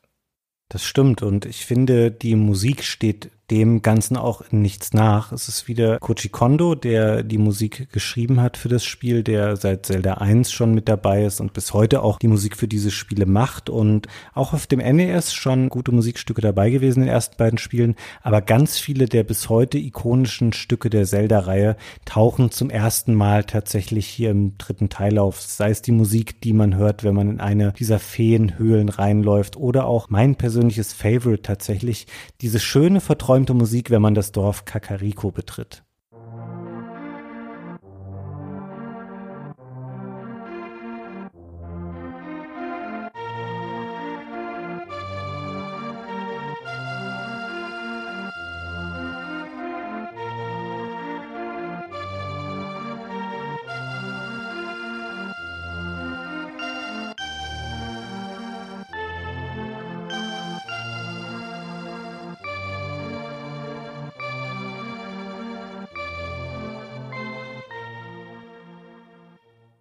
Ich liebe dieses Musikstück, Christian. Ich möchte das immer einfach hören und ich freue mich auch darüber, dass sie das später in anderen Zelda-Spielen immer wieder verwendet haben, in variierter Version dann natürlich teilweise auch, aber das ist für mich eins wirklich der prägenden Musikstücke meiner Videospielkarriere. Kann ich verstehen. Dann muss ich dem allerdings was Düsteres entgegensetzen. Das oh. kann ja jetzt nicht so happy bleiben, Fabian. Deswegen wähle ich die Musik, die immer dann ertönt, wenn man eine Höhle betritt. Und da wird es natürlich ein bisschen bedrohlicher, da wird es ein bisschen dunkler. Deswegen haben wir hier so dramatische Streicher. Aber das ist nichtsdestotrotz eine simple Melodie. Sehr effektiv, finde ich. Und sie hat dieses sehr schöne Element, dass ein Soundeffekt in die Musik integriert ist, nämlich so Fußstapfer in einer Pfütze. Und das klingt so.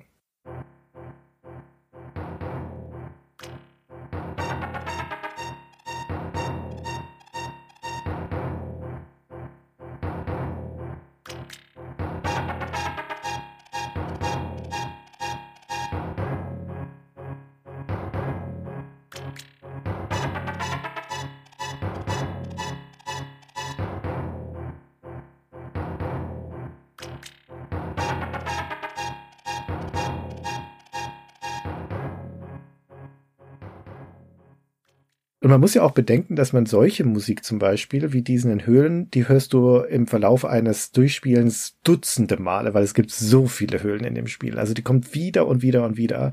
Und allein eine der Leistungen von diesem ganz hervorragenden Soundtrack von Koji Kondo ist auch, dass es nie ermüdet, würde ich sagen. Also es gibt ganz wenige Melodien in dem Spiel, die nach einiger Zeit anstrengend werden, aber es ist keine dabei, der ich jemals überdrüssig geworden wäre. Das stimmt und auch hier, ich habe da jetzt mal mehr drauf geachtet als bei allen bisherigen Playthroughs, die ich mit dem Spiel hatte für die damalige Zeit unglaubliche Details, die er berücksichtigt hatte, der Musik, zum Beispiel bei diesem Höhlentrack.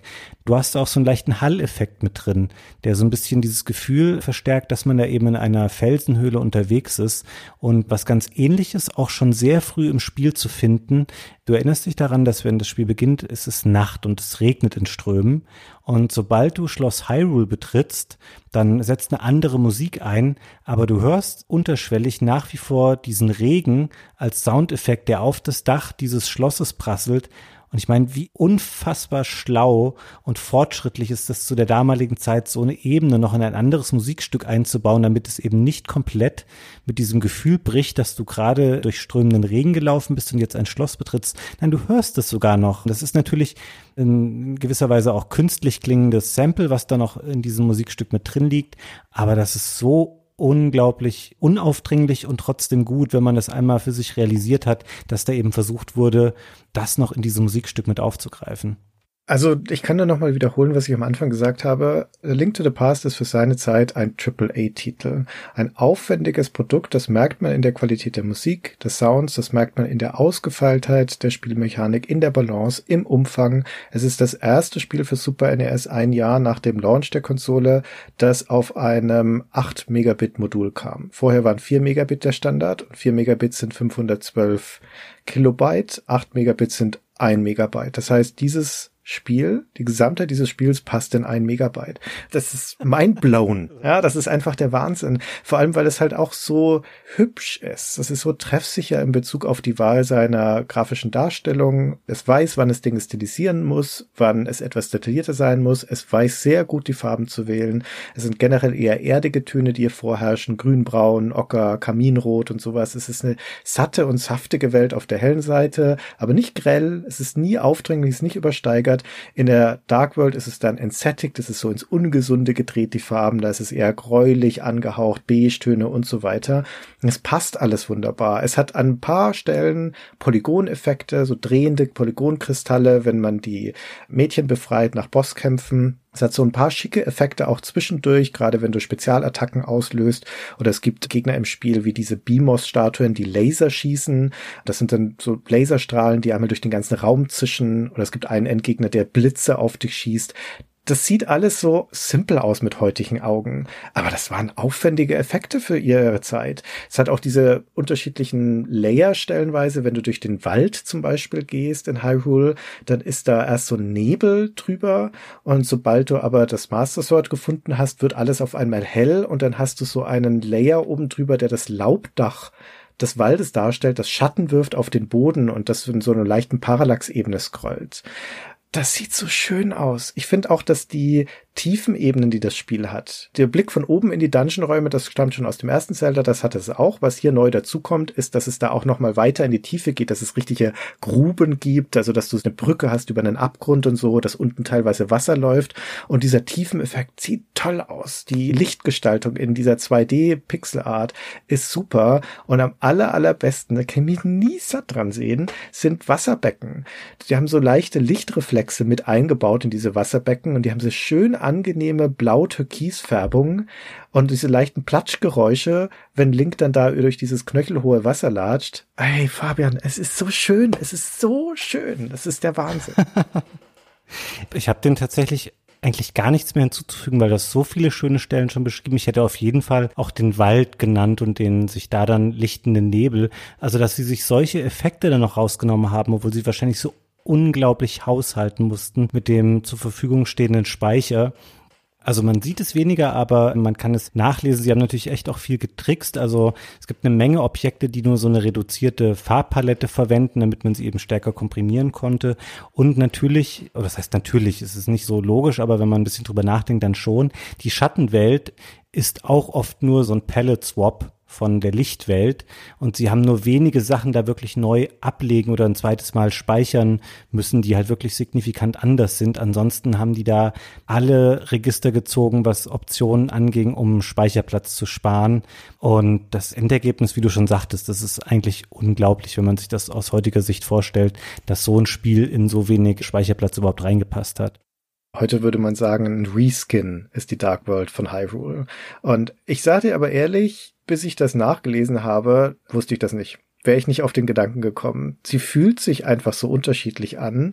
Ich musste die Karten nebeneinander legen, um festzustellen, ja, stimmt, die ist wirklich weitgehend identisch.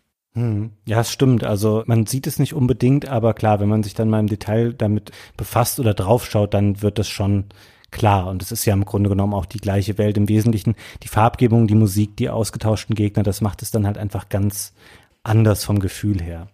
Okay, jetzt haben wir es schon mehrmals gesagt, wir müssen noch einmal kurz ein bisschen detaillierter darauf eingehen, wie das Spiel entstanden ist und wer dahinter steckt. Fabian, also du bist bewanderter bei sowas als ich. Wer ist Shigeru Miyamoto?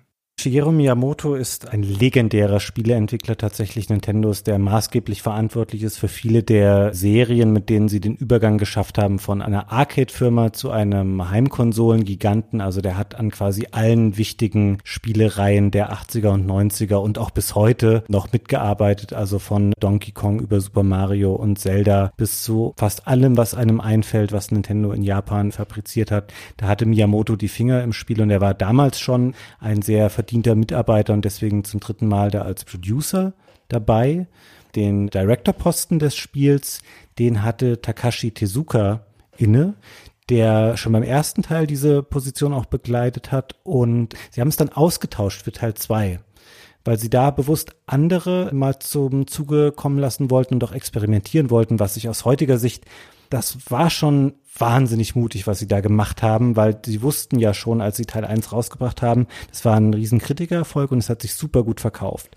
Und dann zu sagen, es ist uns alles wurscht, wir lassen jetzt andere Leute Teil 2 machen und das wird ein komplett anderes Spiel, weil wir haben jetzt eigentlich mehr oder weniger komplett ausgespart, was für eine Art von Spiel Zelda 2, The Adventure of Link auf dem NES war. Das ist so ein Side-Scrolling-Spiel, wo Springen und Kämpfen eine größere Rolle spielt, was wirklich mehr tatsächlich ein Rollenspiel ist, weil es Erfahrungspunkte gibt und sowas. Da haben sie gesagt, okay, das gucken wir uns mal an, das probieren wir mal aus.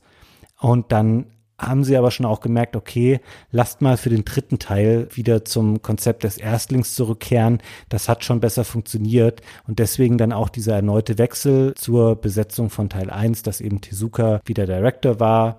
Und ja, ich sagte es vorhin schon mal, Koji Kondo hat die Musik gemacht bei allen drei Spielen. Und eben für Miyamoto war es auch klar nach seiner Aussage, er möchte wieder eher so ein Spiel machen wie Teil 1. Für ihn war das immer so, er hatte auch ein großes Fable für Rollenspiele. Und es gibt da auch die Geschichte, dass er eigentlich ein Spiel mit einer Party auch machen wollte aus Link to the Past, aber auch das wurde schnell wieder verworfen und dann war es eben ein Spiel doch nur mit Link. Und ich glaube, ganz ehrlich, das war schon ganz gut so, dass sie eben gesagt haben, hey, wir nehmen doch mal Teil 1 als Schablone, das zweite war ein nettes Experiment, aber so gut hat es dann eben doch nicht funktioniert. Und das führt zu so einer ganz komischen Sonderstellung, die eben der zweite Teil auf dem NES heutzutage einnimmt, weil kein Spiel später aus der Zelda-Reihe sich daran wieder signifikant orientiert hat. Also es zeigt nochmal, dass die Formel damals noch nicht gefunden war. Die Zelda-Formel wird durch den dritten Teil, durch A Link to the Past, erst so richtig konsolidiert und vorher war man noch eher am Experimentieren. Zu der Zeit, wo das Zelda 2 entwickelt wurde, das ja, wie du schon sagtest, dann anderen Leuten übertragen wurde, war Miyamoto wenn ich das richtig im Kopf habe, mit Super Mario Bros. 3 beschäftigt. Vermutlich auch das einer der Gründe, warum er gesagt hat, naja, ich kann mich jetzt nicht auch noch schwerpunktmäßig um Zelda 2 kümmern. Das kommt ja die ursprüngliche Idee von ihm. Er hat das auch akzeptiert und abgesegnet, dass das einen anderen Look haben wird, einen anderen Schwerpunkt haben wird, aber dann hat er dieses Team mal machen lassen. Und die Tatsache, dass es aber nicht so gut ankam, war immer noch ein sehr erfolgreiches Spiel, aber dass es nicht so gut ankam, nicht so gut funktioniert hat, wie sich das Miyamoto vorgestellt hat, war sicher auch einer der Anlässe dafür zu sagen, so wir kehren jetzt mal wieder zum Ursprung Ursprungsrezept zurück zum ersten Teil. Das Spiel stammt ja von dem Nintendo Studio EAD, also Entertainment Analysis and Development, das es bis 2015 gab unter diesen Namen und das war im Endeffekt die wichtigste interne Spieleentwicklungsabteilung im Hauptquartier von Nintendo in Kyoto. Lange Zeit unter der Leitung von Shigeru Miyamoto, beziehungsweise es war zweigeteilt. Es gab eine Softwareentwicklungsabteilung und eine Technologieentwicklungsabteilung. Miyamoto hat anfangs diese Softwareentwicklungsabteilung geleitet. Dieses Studio hieß ursprünglich mal anders. Das hieß mal Nintendo R&D 4, Research and Development. Das kommt doch aus der Zeit, als Nintendo mehrere solche Entwicklungsabteilungen hatte, die unterschiedliche Schwerpunkte hatten. Die R&D 1 ist die berühmteste lange Zeit gewesen, weil die die ganzen Arcade-Spiele gemacht haben. R&D 2 hat Betriebssysteme gemacht, R&D 3 hat die Hardware gemacht, gerade auch viel Arcade-Hardware. Und dann kam irgendwann R&D 4 dazu für Heimkonsolenspiele. Kreative Leitung hatte da der Shigeru Miyamoto. Das war ab 1984. Und du hattest ja vorhin schon gesagt, dass nach dem Erscheinen von dem zweiten Zelda 1987, dass da eigentlich geplant war, den Nachfolger auch als NES-Titel zu machen. das kam dann aber nicht dazu unter anderem ist auch einer der Gründe, weil die R&D 4 Abteilung ausgekoppelt wurde und ausgebaut wurde als dieses EAD, also dieses Entertainment Analysis and Development. Dem wurden dann auch Mitarbeiter zugeschlagen aus R&D 2 und 3 und es war jetzt die Hauptspieleentwicklungsabteilung bei Nintendo. Und zwar deswegen, weil auch deren Hauptaufgabe war, jetzt kommt diese neue Konsole, 1990 werden wir unser Super NES launchen, wir brauchen da Launch-Titel dafür und eure Aufgabe, Nintendo Nintendo EAD ist es jetzt, diese Spiele zu machen. Und da war dann der Fokus darauf, dass Shigeru Miyamoto mit seinem Team gesagt hat, okay, unsere Haupttitel werden dann sein zum Launch der Konsole Super Mario World und F-Zero. Und kurz danach kam Pilot Wings noch dazu. Und aus diesem strategischen Überlegungen hinaus wurde Zelda zurückgestellt. Auch einer der Gründe, warum die ersten beiden Teile kamen ja im Jahrestakt, 86, 87, und dann kam erstmal fünf Jahre lang nix bis zum dritten Teil. Aber dazwischen kam eben das Super NES, dieser Wechsel der Hardware-Generation und auch die Entscheidung, gut, wir konzentrieren uns mit unserer ganzen Entwicklungsenergie und unserem Team auf diese Launch-Titel. Und deswegen kam Zelda später, was aber, glaube ich, auch letztendlich dem Spiel zugute kam, weil es musste eben nicht rausgeprügelt werden, sage ich jetzt mal in Anführungszeichen, zum Erscheinen der Konsole, sondern als sie für sich entschieden haben, ja, das wird kein Launch-Titel mehr, dann hatten sie auch den Luxus zu sagen, na gut, dann können wir dem Spiel auch die Zeit geben, die es braucht, um zu einem wirklich großen Wurf zu werden. Es hat ja nicht nur Miyamoto betroffen, Takashi Tezuka war ja auch bei beiden Spielen Director und auch er wollte eben nicht diese Doppelbelastung haben, das für Mario World und für Link to the Past machen zu müssen. Und ich glaube, aus heutiger Sicht kann man da wirklich dankbar für sein, weil die beiden Spiele gleichzeitig zu bekommen, wäre damals sicherlich toll gewesen, wenn das aber aus heutiger Sicht bedeuten würde, sie wären beide vielleicht nur 70 Prozent so gut gewesen, wie sie es dann eben waren, weil sie nacheinander fertiggestellt wurden. Dann wäre das auch sehr schade. Von daher, ich meine, hier in Deutschland, ganz ehrlich, hat es es eh keinen Unterschied gemacht, weil da hatte ich zu dem Zeitpunkt noch keinen Zugriff darauf zu sagen, ja, ich möchte aber dann schon ein Jahr vorher die japanische Version spielen. Das wäre für mich komplett irrelevant gewesen. Und hier war es ja so, dass Super Nintendo kam, wie gesagt, im August 92 und einen Monat später hattest du dann eine komplett lokalisierte Version von Link to the Past, was ja in Deutschland dann einfach auch ein Mega-Hit war. Es gab ja auch diesen riesigen Spieleberater dazu, so ein größeres Büchlein, wo man alles nachschlagen konnte. Und ich bin da ganz, ganz happy damit, eben weil sie es auch für mich nicht negativ ausgewirkt hat, sage ich jetzt mal, dass das Spiel eben so verschoben war, zumindest nicht für mich nachvollziehbar.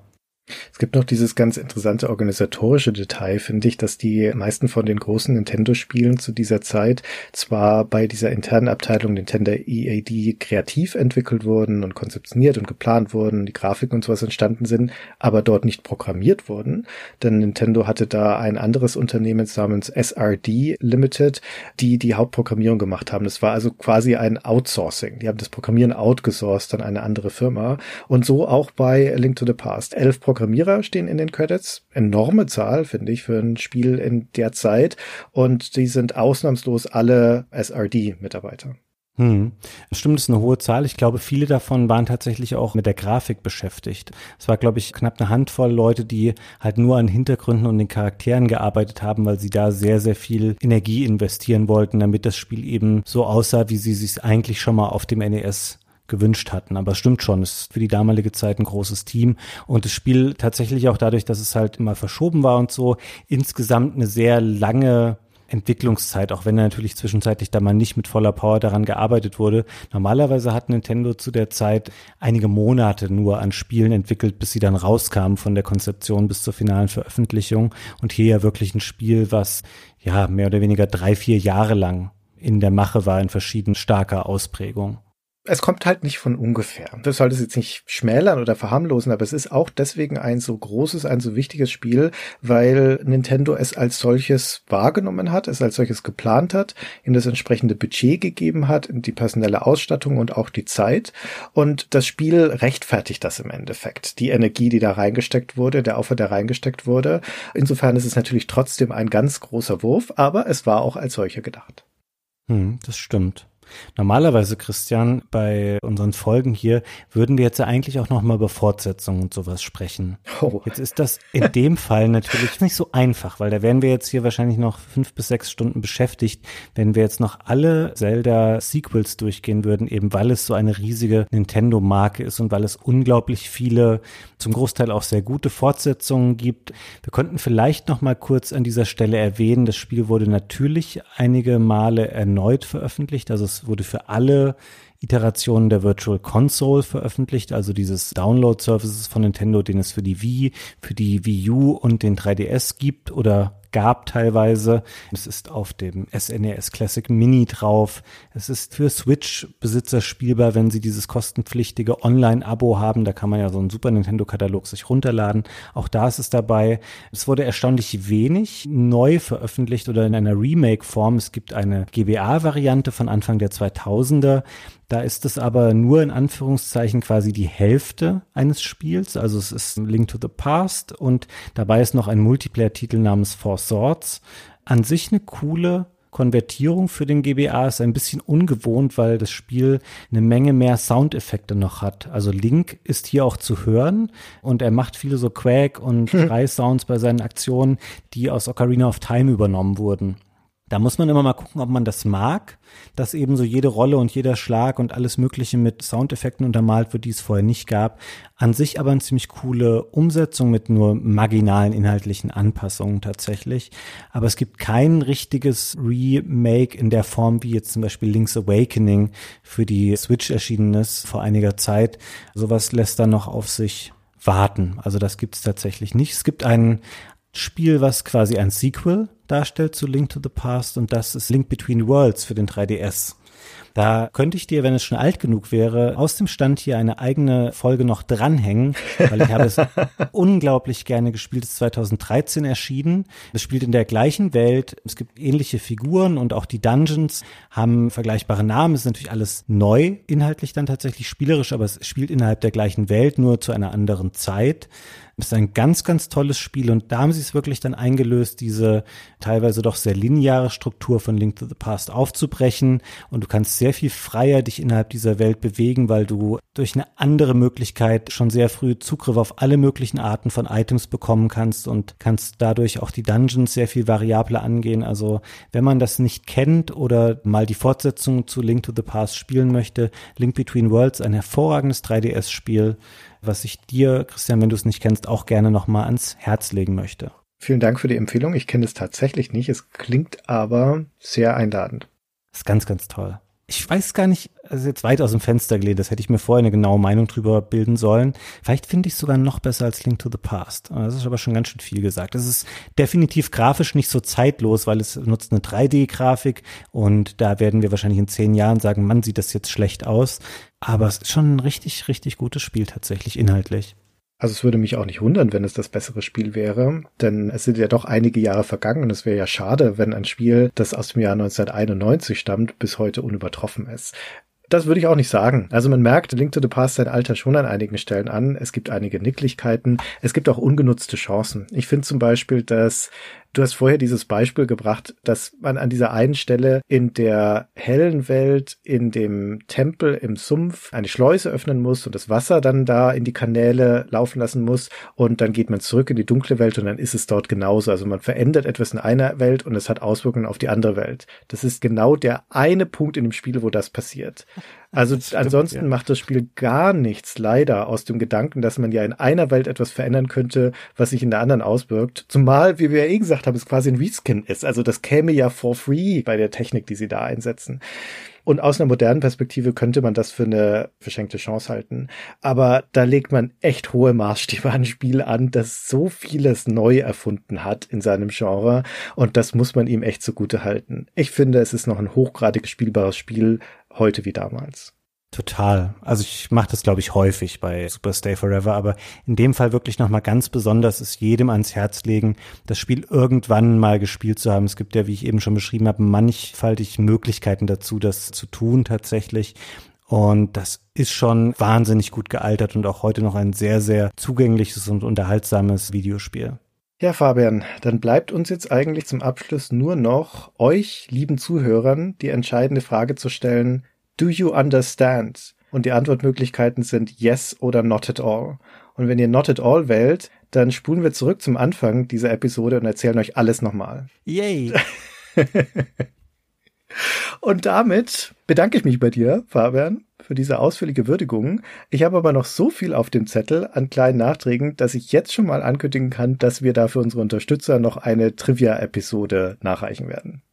Ah, das ist gut, dass du das sagst, weil ich musste mich manchmal während unseres Gesprächs schon so zurückhalten. Da war so genau die Grenze, wo ich dachte, okay, ich könnte jetzt eigentlich noch das und das sagen, aber das hat schon so einen starken Trivia-Charakter. Lass uns das mal in einer extra Folge noch machen, Christian. Ich freue mich schon darauf, das schieben wir zeitnah nach und von mir natürlich auch vielen Dank an dich und vielen Dank an euch alle da draußen fürs Zuhören. Sehr gut. Da ist der DLC also bei der Entwicklung dieser Episode schon eingeplant gewesen. Das ist das, was unsere Zuhörer richtig gerne hören, glaube ich. Aber nichtsdestotrotz, wir haben halt einfach noch so viel zu erzählen. Vielen Dank fürs Zuhören und wir hören uns dann vielleicht in der Trivia-Episode. Tschüss. Tschüss.